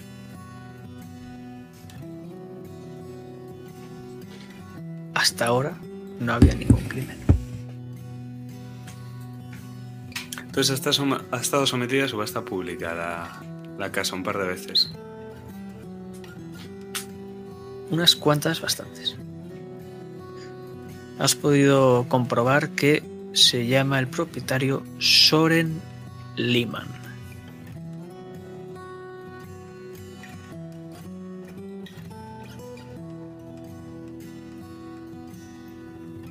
¿Desde hace cuánto? Año y medio, dos como mucho.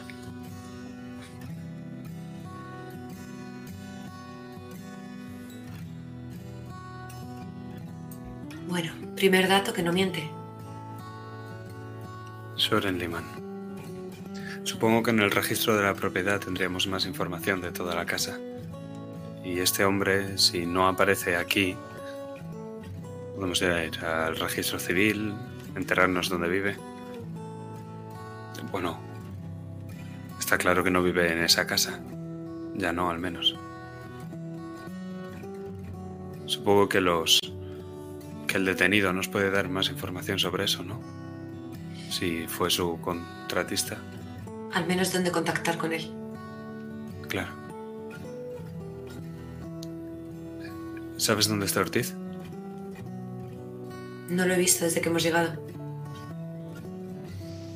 Vale. Empiezo a imprimir la información que tenemos.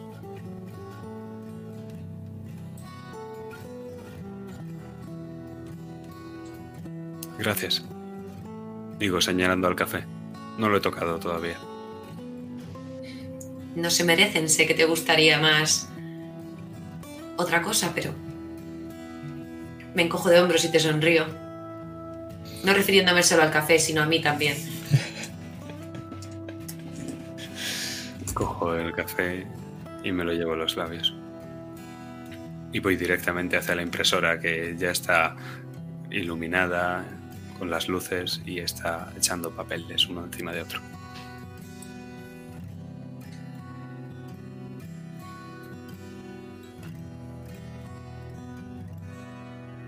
¿Vais al interrogatorio o, dónde vais? Pues yo creo que esperamos a que venga Ortiz. Claro, Al fin y al cabo es el encargado del caso. Nosotros ya hemos hecho los deberes que nos ha mandado. nosotros como patrulleros no creo que vayamos a interrogar a nadie, vaya. ¿Y cuánto tiempo vais a estar esperando? Dímelo, Ortiz. Imagino que unos 20-30 minutos, además del tiempo que hayan tardado en, por supuesto, encontrar todo el papeleo y la investigación de la casa. Y lo que único que vamos a ver van a ser flashazos, van a ser con cada disparo un flash diferente. Vamos a ver la, esa, esa plancha de, de cartón con la forma de una figura, pero lo que está viendo Ortiz es esa ventana con esa figura mirándole, pero otro disparo. Que cambia, que cambia simplemente a esa plancha ya destrozada, llena de disparos. Y a la vez que Ortiz suspira, sale ese humo de la pistola. El mismo humo que salía también de ese espejo, pero niega con la cabeza. Por un segundo tira la pistola, pero luego la mira, preocupado. Y va directo a ver que no tenga ningún rasguño, que esté todo correcto. Pero son flashazos, son imágenes rápidas, porque luego vemos cómo entra por esa puerta de, donde está debería estar el sospechoso y los vemos y lo veo que están los dos aguardando. Podéis ver que la cara del el inspector está bastante más relajada, a pesar de que sigue con las mismas heridas que por supuesto nos ha tratado. ¿Alguna novedad? Entro con un café en la mano.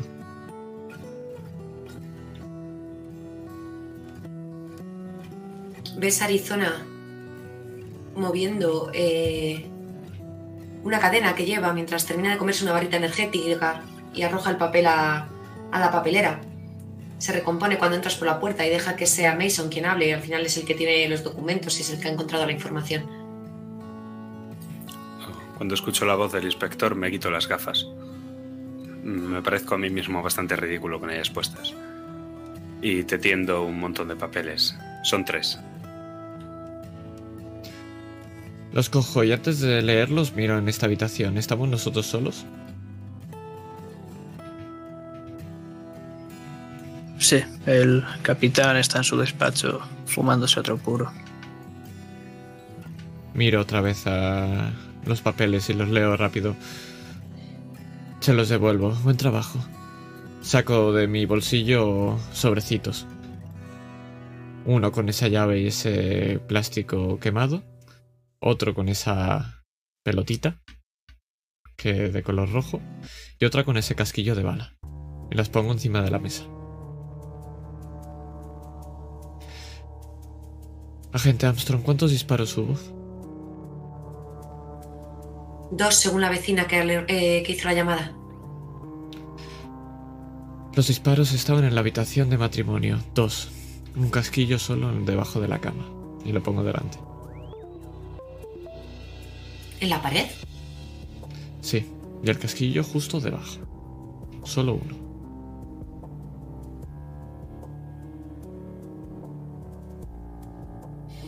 ¿Puedo pasar por un periodo de enajenación mental, un episodio? Parpadeo un par de veces. eh, recuerdo el disparo y cómo esos cristales se clavan en mi cara. No, no fue eso. Cojo la llave, la- el sobrecito y lo avanzo hacia adelante. Justo al lado del radiador donde estaba el esposado habían cenizas en, justo en esa chimenea, cenizas aún calientes. Y esto. Esta llave.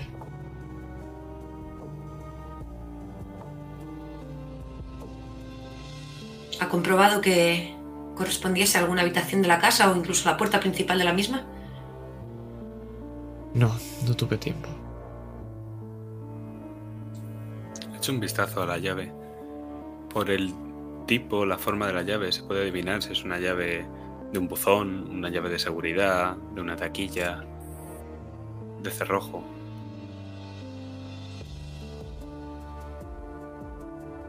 Claramente es una llave de hotel. Los plastiquitos estos que llevan con el número de habitación, que tristemente es irreconocible aquí.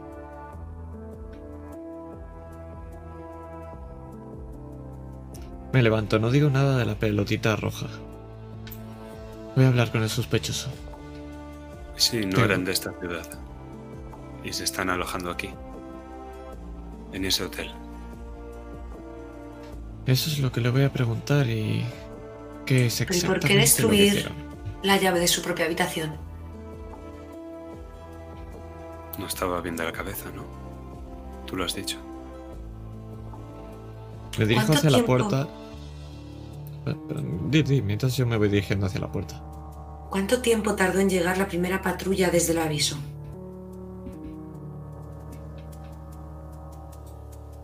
Nosotros nos dijeron que media hora. Pero ellos no sé.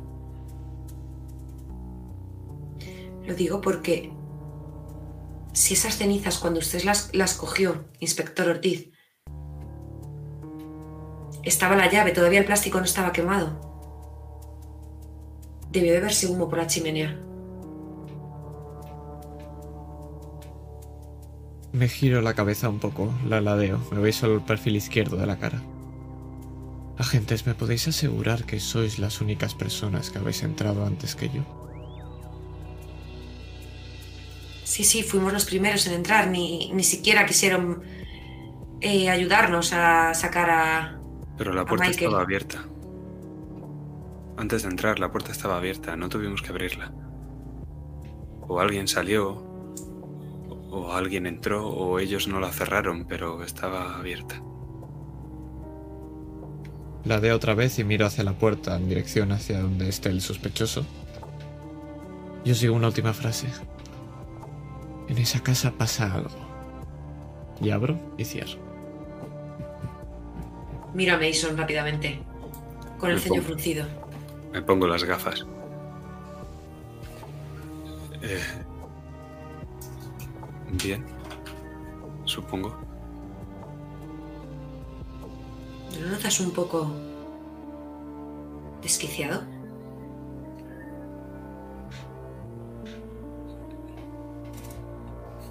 Yo lo veo normal. Y lo sigo. Pongo los ojos en blanco como diciendo, ¿para qué pregunto?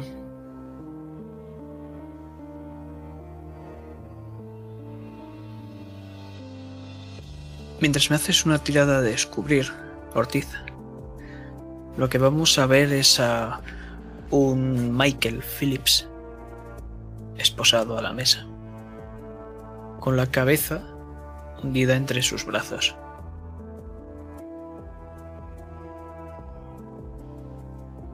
Pregunta, ¿yo me podría gastar tres de suerte para llegar al extremo? Solo por curiosidad. Sí, pero no, no te va a comportar nada más. Vale, vale, perfecto. Solo por curiosidad era. Vale, pues éxito difícil. Y dime cómo es esta habitación, es las típicas donde está en ese cristal Ese cristal transparente, habitación blanca. Hay una cámara, Con ¿verdad? una mesa. Sí, una cámara que está quieta, enfocando continuamente a la mesa, donde se podría ver tanto al interrogador como al interrogado. Y eh, lo que puedes ver son en esas manos que ahora mismo están al descubierto de Michael algunas trazas de ceniza. ¿Quién ha entrado en la habitación conmigo? ¿Ha entrado alguno de los agentes? ¿No? Estáis los dos fuera, eso sí. Yo me quedo al otro lado del cristal. Perfecto. Yo también. ¿Había alguien más? Solo están ellos, ¿verdad? Perfecto. Efectivamente. Sí. Lo miro por un momento. Llevo la bolsita donde llevo todas las pruebas y los papeles, to- todas las pruebas que te- y documentos que tengo en esa libretita. La pongo encima de la mesa y me siento. Lo miro fijamente. Lo primero que hago es que quiero ver qué expresión tiene en la cara. ¿Es de preocupación? ¿Es de cansancio?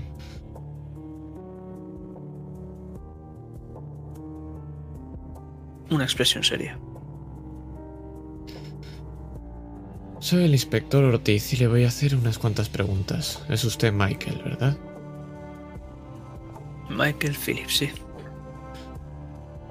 ¿Sabe en qué situación se encuentra Michael Phillips? Sí, creo que sí.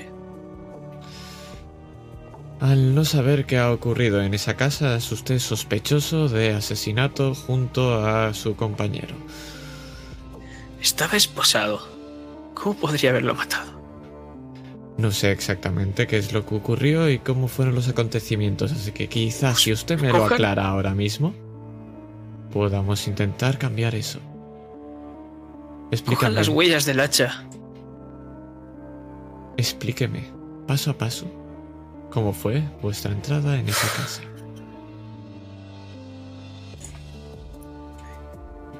Entramos y empezamos a investigar un poco lo que había.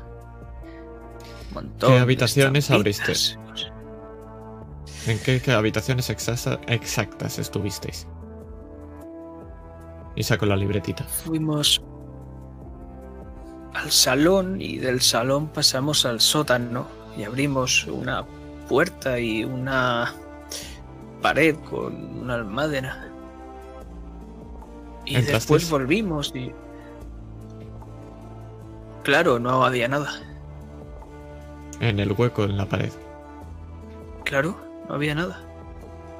Vale, continuad. Fuimos, al ver que no había nada, volvimos y yo me quedé en, en el salón investigando qué podía haber por ahí. No sé qué hizo Trevor, empezó a murmurar cosas y subió y después bajó con un hacha. No entiendo de dónde la sacó ni qué es lo que hacía, pero fui a preguntarle y me atacó y caí de culo y me esposó cuando iba... Perdón. Se le ponen los ojos algo vidriosos. Iba a matarme. Franklin me salvó. Y lo despedazó. Y después, como le dije a los agentes, se volvió loco y empezó a gritar y a balbucear cosas y se fue arriba. No sé más. ¿A qué os dedicabais cada uno de vosotros y por qué entrasteis en esa casa armados? Porque somos investigadores. Nos contrató el tipo ese, ya se lo dije, un tal Lehman. Dijo que pasaban cosas en esa casa y que viésemos qué es lo que ocurría. Investigadores. ¿Habéis tenido algún caso así alguna vez? ¿A qué os No. dedicáis a investigar? Pues por lo que se nos pague. sabe, hay alguna chica desaparecida o cosas así, no sé. Hábleme de Trevor, su compañero, el enajenado. ¿Ha tenido alguna vez alguna... algún episodio de así? No, a ver, sí que tendía hacia la violencia a veces, pero nunca sí. Entonces, recapitulemos. Entrasteis en esa casa, os dirigisteis al sótano, salisteis del sótano y ahí es donde empezó todo. ¿Por qué me está Sí. mintiendo, señor Michael? ¿Cómo? ¿Qué, qué, por qué me está mintiendo? Ahora estoy mintiendo. Saco la llave y la muestro. Entonces, ¿por qué estaba la chimenea caliente con esto dentro? ¿En qué momento os dedicáis a quemar una llave en la habitación? Mira ¿Por qué me está mintiendo? Quiero un abogado. ¿Sabes qué hora es ahora mismo, señor Michael? Muy tarde. Me temo que Efectivamente. tendrá que esperar a mañana para continuar esta conversación. Claro, lo entiendo perfectamente. Es una decisión totalmente razonable por su parte. Me levanto, recojo las cosas menos la llave y las guardo. Y lo que hago es que le hago así con el dedo y abro un momento las... eh, las de esto con las pruebas. Y saco un pequeño tomo de posits. Cojo la silla y me levanto y la acerco a esa cámara. Me levanto, saco un posit y lo pongo justo en la lente. Me vuelvo a bajar y me vuelvo a sentar. Todo esto lo estáis viendo. ¿Veis? ¿Qué cojones está haciendo? He cogido de la máquina una bolsa de algo, un snack. Estoy comiendo mientras lo veo. Te devuelvo la mirada y no te digo nada. Voy a entrar. Espera, ¿qué haces? Que no puede hacer esto, es antirreglamentario. Es el inspector, es nuestro jefe. Me da igual que sea el inspector.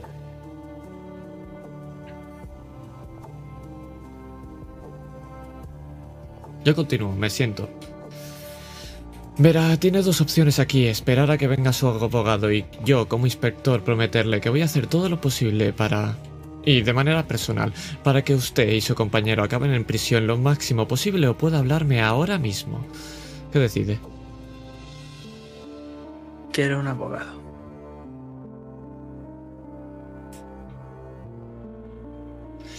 Me acerco a él. ¿Sabe? En esa casa ha habido varios disparos. Los casquillos no están en su sitio. Eso significa que han modificado las pruebas. Y sería una desgracia que usted no me aclarara eso, porque podría perfectamente ponerlo en el informe. ¿Qué le parece? Te sonríe, mantiene silencio.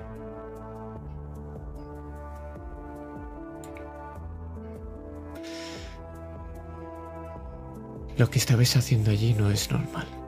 Y lo que pasa en esa puta casa tampoco.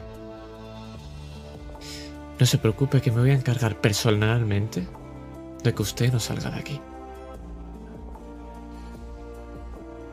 Según terminas de pronunciar esas palabras, oyes cómo se abre la puerta. Inspector Ortiz, Te miro. ¿puedes salir un momento? Te miro y con cara de cabreo. Suspiro por un segundo. Cojo, cojo esa llave, cojo esa. Esa. mm, libreta con las notas. Y lo que hago es que cojo y salgo. No cambio el posit del. No saco el posit, lo dejo ahí. Yo no es la primera vez que lo hago. Perfecto. Yo sí extiendo, veo como el inspector Ortiz sale a mi lado y yo me acerco, quito la, el posit de la cámara y salgo sin mirar siquiera al sospechoso.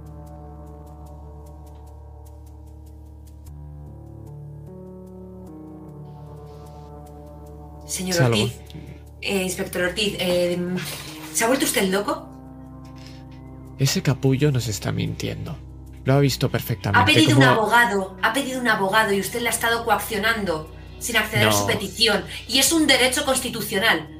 Además, ha bloqueado la cámara. Y es algo ilegal. Voy a Agente tener que informar Armstrong. de esto al capitán. Haga lo que le dé la puta gana, Agente Armstrong. ¿Cuántas veces usted ha hecho una. un. ¿Cuántas veces ha hablado con un sospechoso y la ha interrogado? Cuénteme. Ninguna, ¿verdad? Ninguna. Pero solo Entonces, pero una vez hice un juramento, igual que hizo usted. Y hay que respetar la ley. Si somos los primeros que no la saltamos, luego no podemos reprocharle a los criminales que nos mientan. Y salgo, no le dejo ni hablar y me salgo de- derecha, directa al despacho del capitán. Perfecto. Eh, Te- me quedo mirando en silencio al, al agente Mason. me quito las gafas. Voy, voy. Y la sigo. Te agarro Miro- del brazo.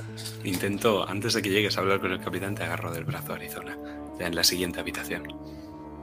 La puerta se queda batiente detrás de mí. Suéltame. Arizona, escúchame. Tenía derecho a permanecer en silencio. Le hemos leído la declaración. Y tenía derecho a pedir un abogado y no se le ha concedido. Le ha estado coaccionando, ha abusado de su puesto de superioridad. Se le concederá un abogado, no hemos dicho cuándo. Eh, se supone que somos nosotros la policía y no los criminales. Pues estoy ante un cuerpo corrupto que hace lo que le da la gana y se pasa las leyes y la constitución por el forro de sus huevos. No ha dicho nada y nada va a ser usado en su contra. Tampoco te pongas así. Ya sabes cómo es. No, a mí no me vale. A mí no me vale que un superior quiera entrar aquí a hacer lo que le dé la gana. No habré hecho nunca ningún interrogatorio, pero hice un juramento que pienso cumplir, aunque me cueste la vida o el puesto. Se llama principios. Si se lo dices al capitán Brooks, le diré lo de la casa. ¿El qué? Que avanzaste tú sola incumpliendo el reglamento. Que te enfrentaste a él. Y que me dijiste que no podía dar la voz del arma de que éramos policías. Eso también va en contra del reglamento Arizona. Miro hacia otro lado, estoy muy incómodo.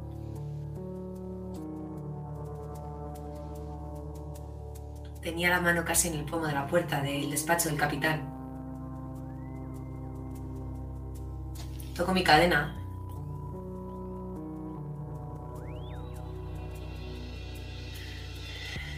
Está bien, Mason. Debe ser que te importa más es un inspector que acabas de conocer que tu compañera y amiga desde hace cinco años. No lo haré por esta vez. Pero a la próxima, me da igual perder mi puesto, me da igual que me sancionen. Pero no dejaré pasar ni una más. Y en cuanto a mí respecta, no hace falta que me vuelvas a seguir. Puedes seguir al inspector Ortiz donde te dé la gana. Y salgo fuera de la comisaría.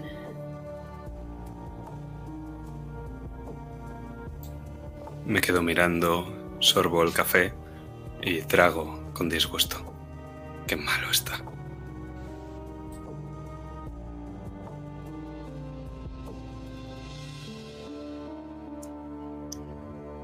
Pues van a pasar las horas.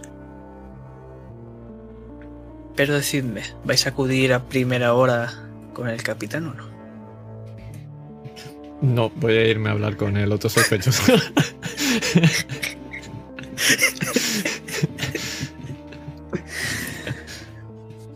Pues... Sabes que está en el del hospital y esas cosas. Yo creo que sí, que, que voy a estar allí con el capitán y vamos a estar los dos mirando la hora y mirando la puerta. Y yo en plan, me- me pregunta y yo me encojo de hombros. Voy a ir a primera hora después de hablar con el otro sospechoso.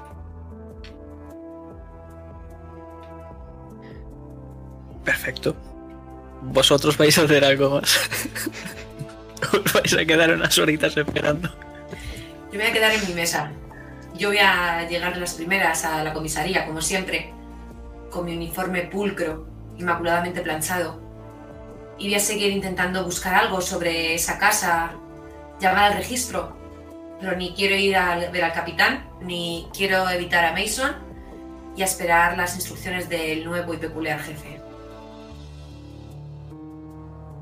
Si quieres, podemos hacer la escena primero. Después, llegando, eh, pr- primero llegando tarde y luego hacemos a modo de flashback la, la otra. Como tú quieras. Y me pones música de The Witcher y lo tenemos todo hecho ya. Espera que la busco.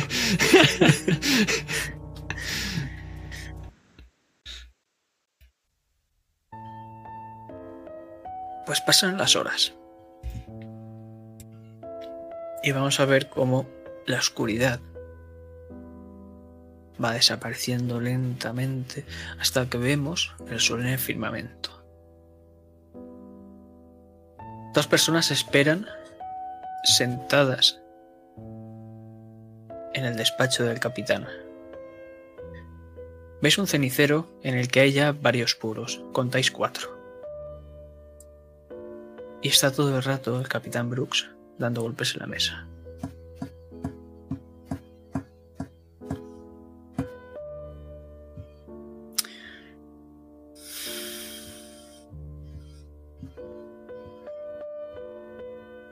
¿No va a venir?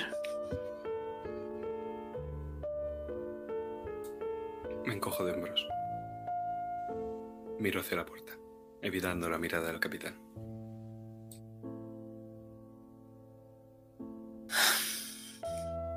¿Habéis encontrado algo?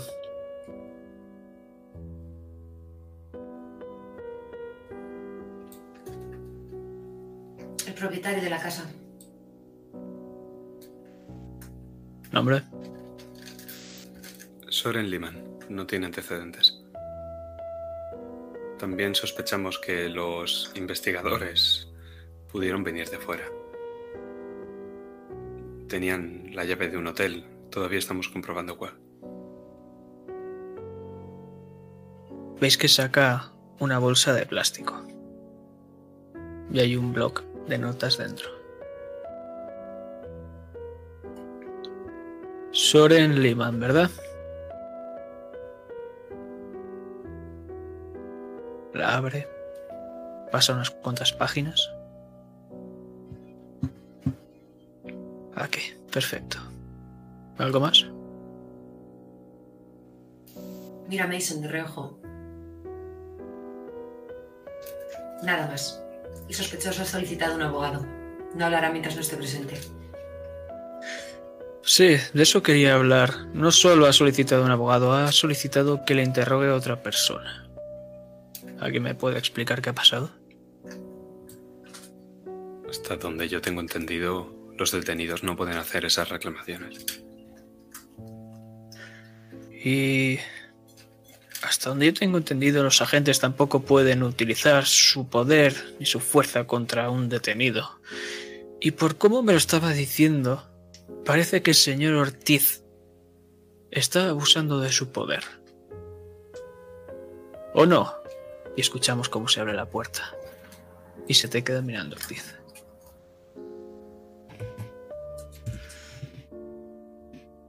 Entro y por un segundo los miro. Me acaba de decir o no, pero no, no hago caso, avanzo hacia la silla. Saco la, la libreta y empiezo a anunciar. Aparte de, saco la libreta, la misma hoja con todo y saco las pruebas. En esa casa estaban haciendo algo raro y nos están mintiendo. Primero quemaron esto en esa hoguera, no ha dicho absolutamente nada de que la quemaron. Entraron en un sótano con todo roto. Luego es cuando vino esa enajenación, pero no nos podemos fiar del testimonio del testigo, porque es más un cómplice. ¿Y me puedo fiar de ti, Ortiz? Si no lo hiciera no me hubiera puesto en este caso. ¿Y por qué cojones se te ha pasado esto? Saca una libreta, el bloc de notas, y otra bolsita con un casquillo de bala.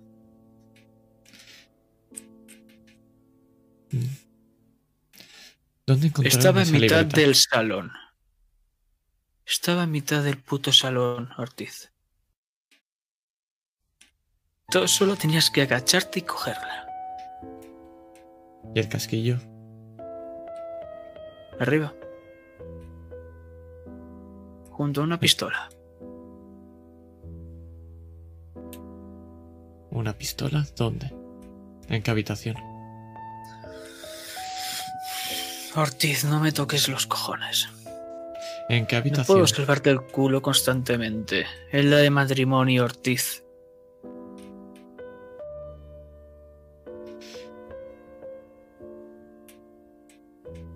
Quiero hablar con el dueño de esa casa.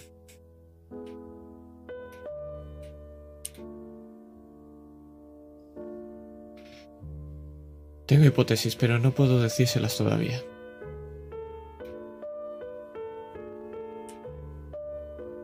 Como te vuelvas a pasar, te suspendo un mes.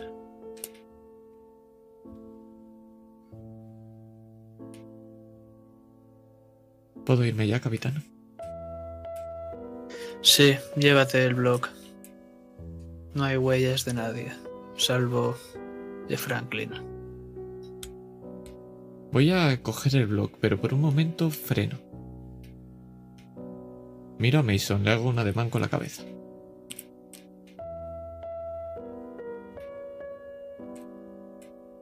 Cojo.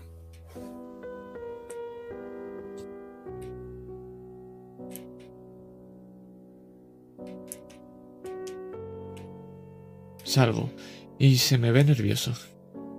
Estoy con la mano apoyada en la pistola. Casi como si fuera un bastón. Miro hacia arriba, miro hacia abajo y le doy vueltas. Y estoy en mitad del pasillo.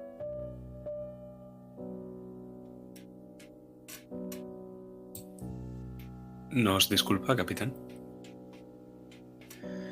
A trabajar, muchachos. Sí, señor. Me levanto y salgo.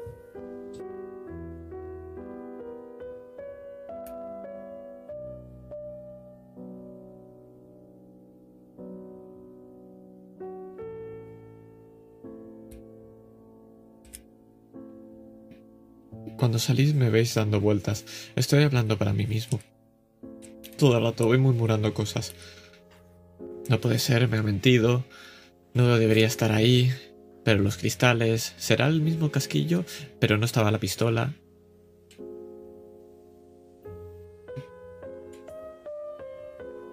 Agente Armstrong, ¿Sí? ¿ha ll- ha- ¿has llamado al registro ya? Sí. ¿Y sabemos dónde vive?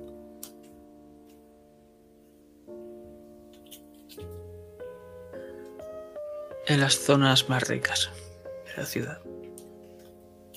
Tenemos una dirección concreta, ¿no es así? Sí.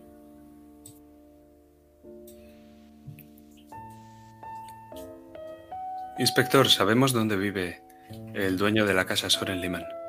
¿Le hacemos una visita? Me freno en seco. Sí, vayamos, ahora mismo. ¿Nosotros también o como simples agentes nos quedamos aquí a beber café, a tomar donuts y archivar papeles? No, vosotros también. Vosotros viste la casa al principio antes de que cambiara. Y me voy hacia la. hacia el coche. Pero antes vamos a escuchar cómo se abre la puerta escuchas cómo le da una calada el capitán a ese puro que se ha encendido otra vez, otro nuevo. Se me olvidaba, Ortiz, que sea la puta última vez que llegas tarde. Pero nos vamos de ahí. ¿A ti no te gustan los donuts, Arizona? ¿Por qué escuchamos esas palabras? Vamos a ir a un hospital. Es algo bastante grande. Sabes que este hospital tiene tanto ala de psiquiatría como la propia médica. ¿Has avisado de que ibas a venir? No, no he avisado.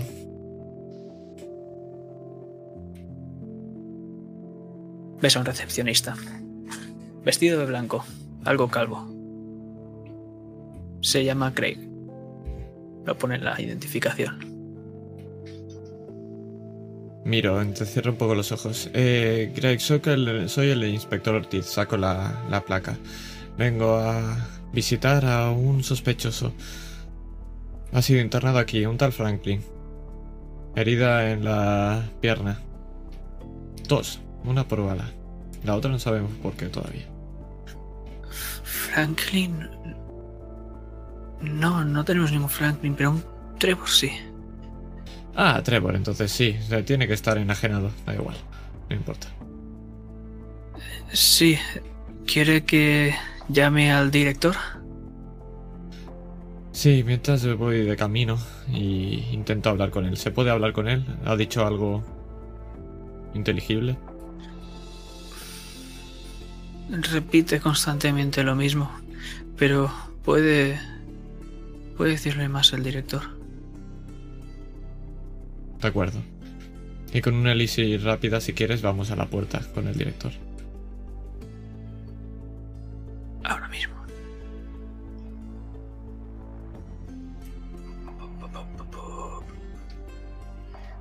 Eh, aquí.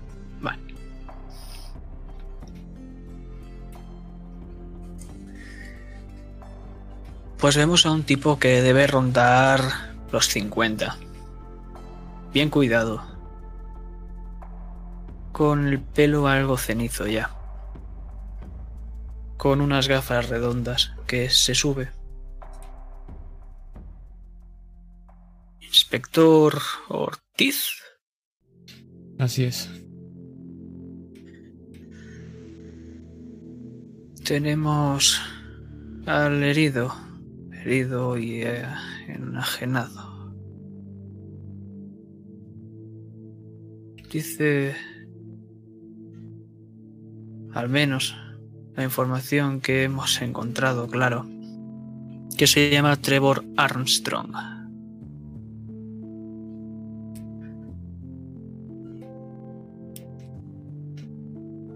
No lo apunto en la libreta.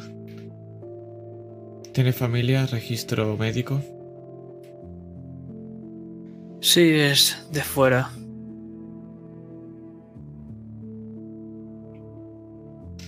No parece un mal chico. ¿Se puede descartar ya que haya consumido alguna droga o sustancia psicotrópica o todavía no están los exámenes? Está limpio. ¿Se puede hablar con él? Es importante. No creo. Constantemente está balbuceando cosas extrañas y sin sentido. Dice el cuerpo, el hacha, diarios, desmayo, fresco y seco y algo de un libro. Las heridas. ¿Tiene una de bala en una pierna y la otra?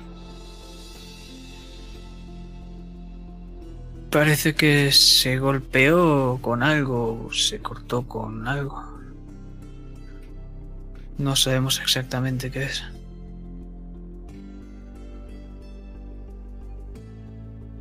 De acuerdo, muchas gracias. Aún así querría entrar dentro. Quiero hablar con él.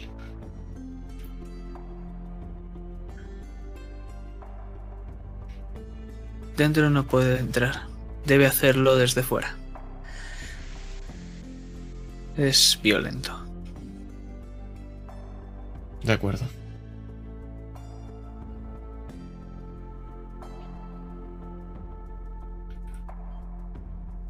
Vais recorriendo los pasillos. Hasta que llegáis a una puerta que él, el director Solomon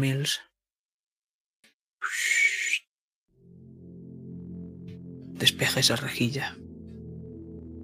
Y dentro no ves nada, pero escuchas pequeños golpecitos en la puerta.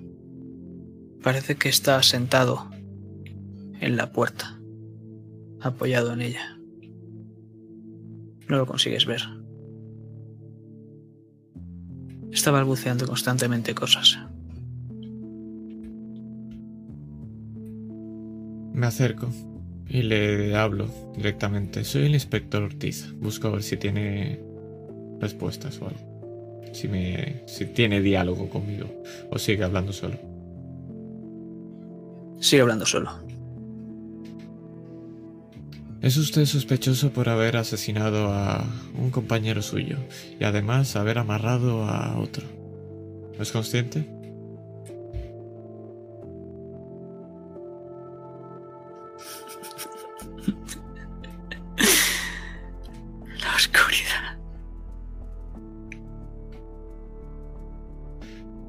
Hábleme de ella.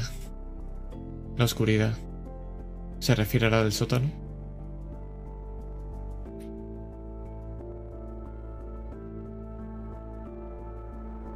¿Ves cómo, más bien oyes cómo se separa de la puerta?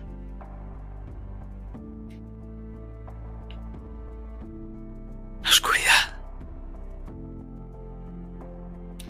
Y luego todo cambia. Pero que había arriba, en el primer piso. En el segundo piso. La oscuridad. ¿Qué lo ha atacado? La oscuridad.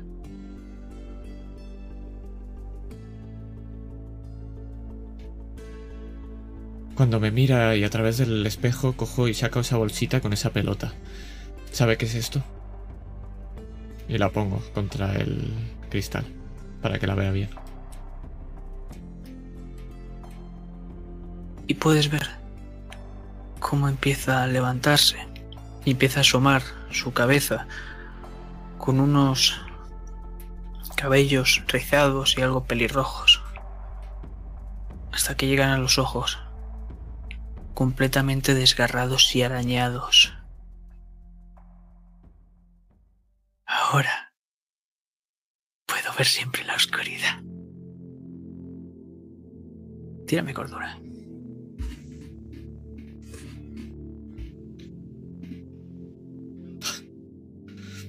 Toma ya. Fallo. Precioso, además. Seis menos.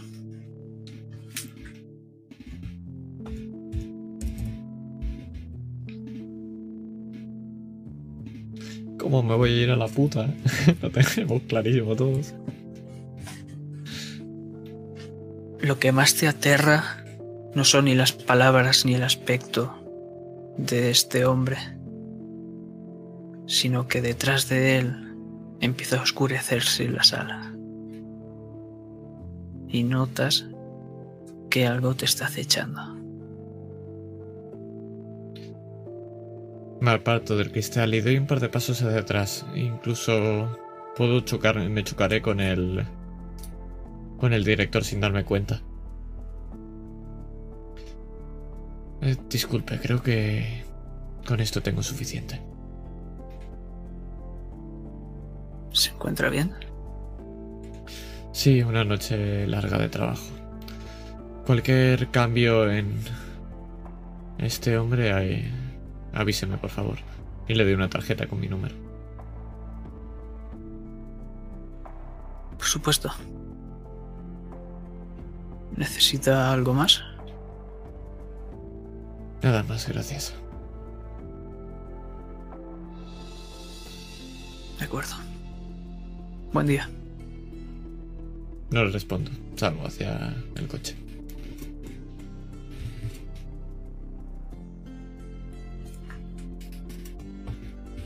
Y ahora, os pregunto, ¿queréis hacer la última escena con Soren Liman o lo dejamos para la siguiente sesión? Como queráis. Si queréis, le damos. No sé Por cómo mí, sí. cansado estáis. Yo por mí para la siguiente, por las horas que son, chicos. Vale. Ok. Sí, sí, por, Pues para Lo la siguiente, siento. entonces. No, no pasa nada. Pues, para que vayáis dándole a la cabeza, lo que sí que vamos a hacer es viajar a este lugar, pero antes vamos a leer ese blog de notas, si os parece. El que. Para que así podáis ir pensando qué hacer. Os voy a compartir. A ver. Vale, ya lo tenéis. Después de varias escrituras en las entre estos papeles de este blog que se abre de forma vertical, no horizontal, lo que podemos ver es cómo uno de los investigadores, sabéis que es Franklin por, la, por las huellas que han sacado, ha escrito varias cosas. Lo primero es Soren Lehmann. Lo segundo, Fabrizia y Severano Natale. Un año, un mes, asentada, entre paréntesis, seguro. Psi 302. Tabaco. Y después, 1935 construcción W.C. Después, 1950, querella vecinal. 15 del 3 del 1965, RIP y entre interrogación, entierro. Después, Gabriel Bartholomew, entre paréntesis, Albacea, cadena perpetua. Justo debajo de Gabriel Bartholomew, líder iglesia meditación, con una flecha que apunta a un símbolo que es un hexágono y dentro tiene una mano abierta. Después pone 2010 redada, debajo 10 det, 2 enc. Por vuestros conocimientos policiales sabéis que son 10 detenidos, 2 encarcelados. Debajo de la palma esta, con el hexágono, pone Illuminati. Y por último, leéis libro negro 444-4404 fresco y seco. Sabéis que es un número de teléfono. Pero lo que vamos a ver por último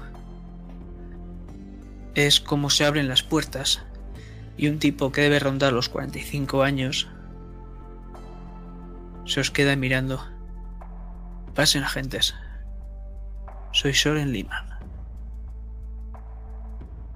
Y mientras pasáis, la puerta se cierra, dejándonos en la más absoluta oscuridad. Gracias por jugar.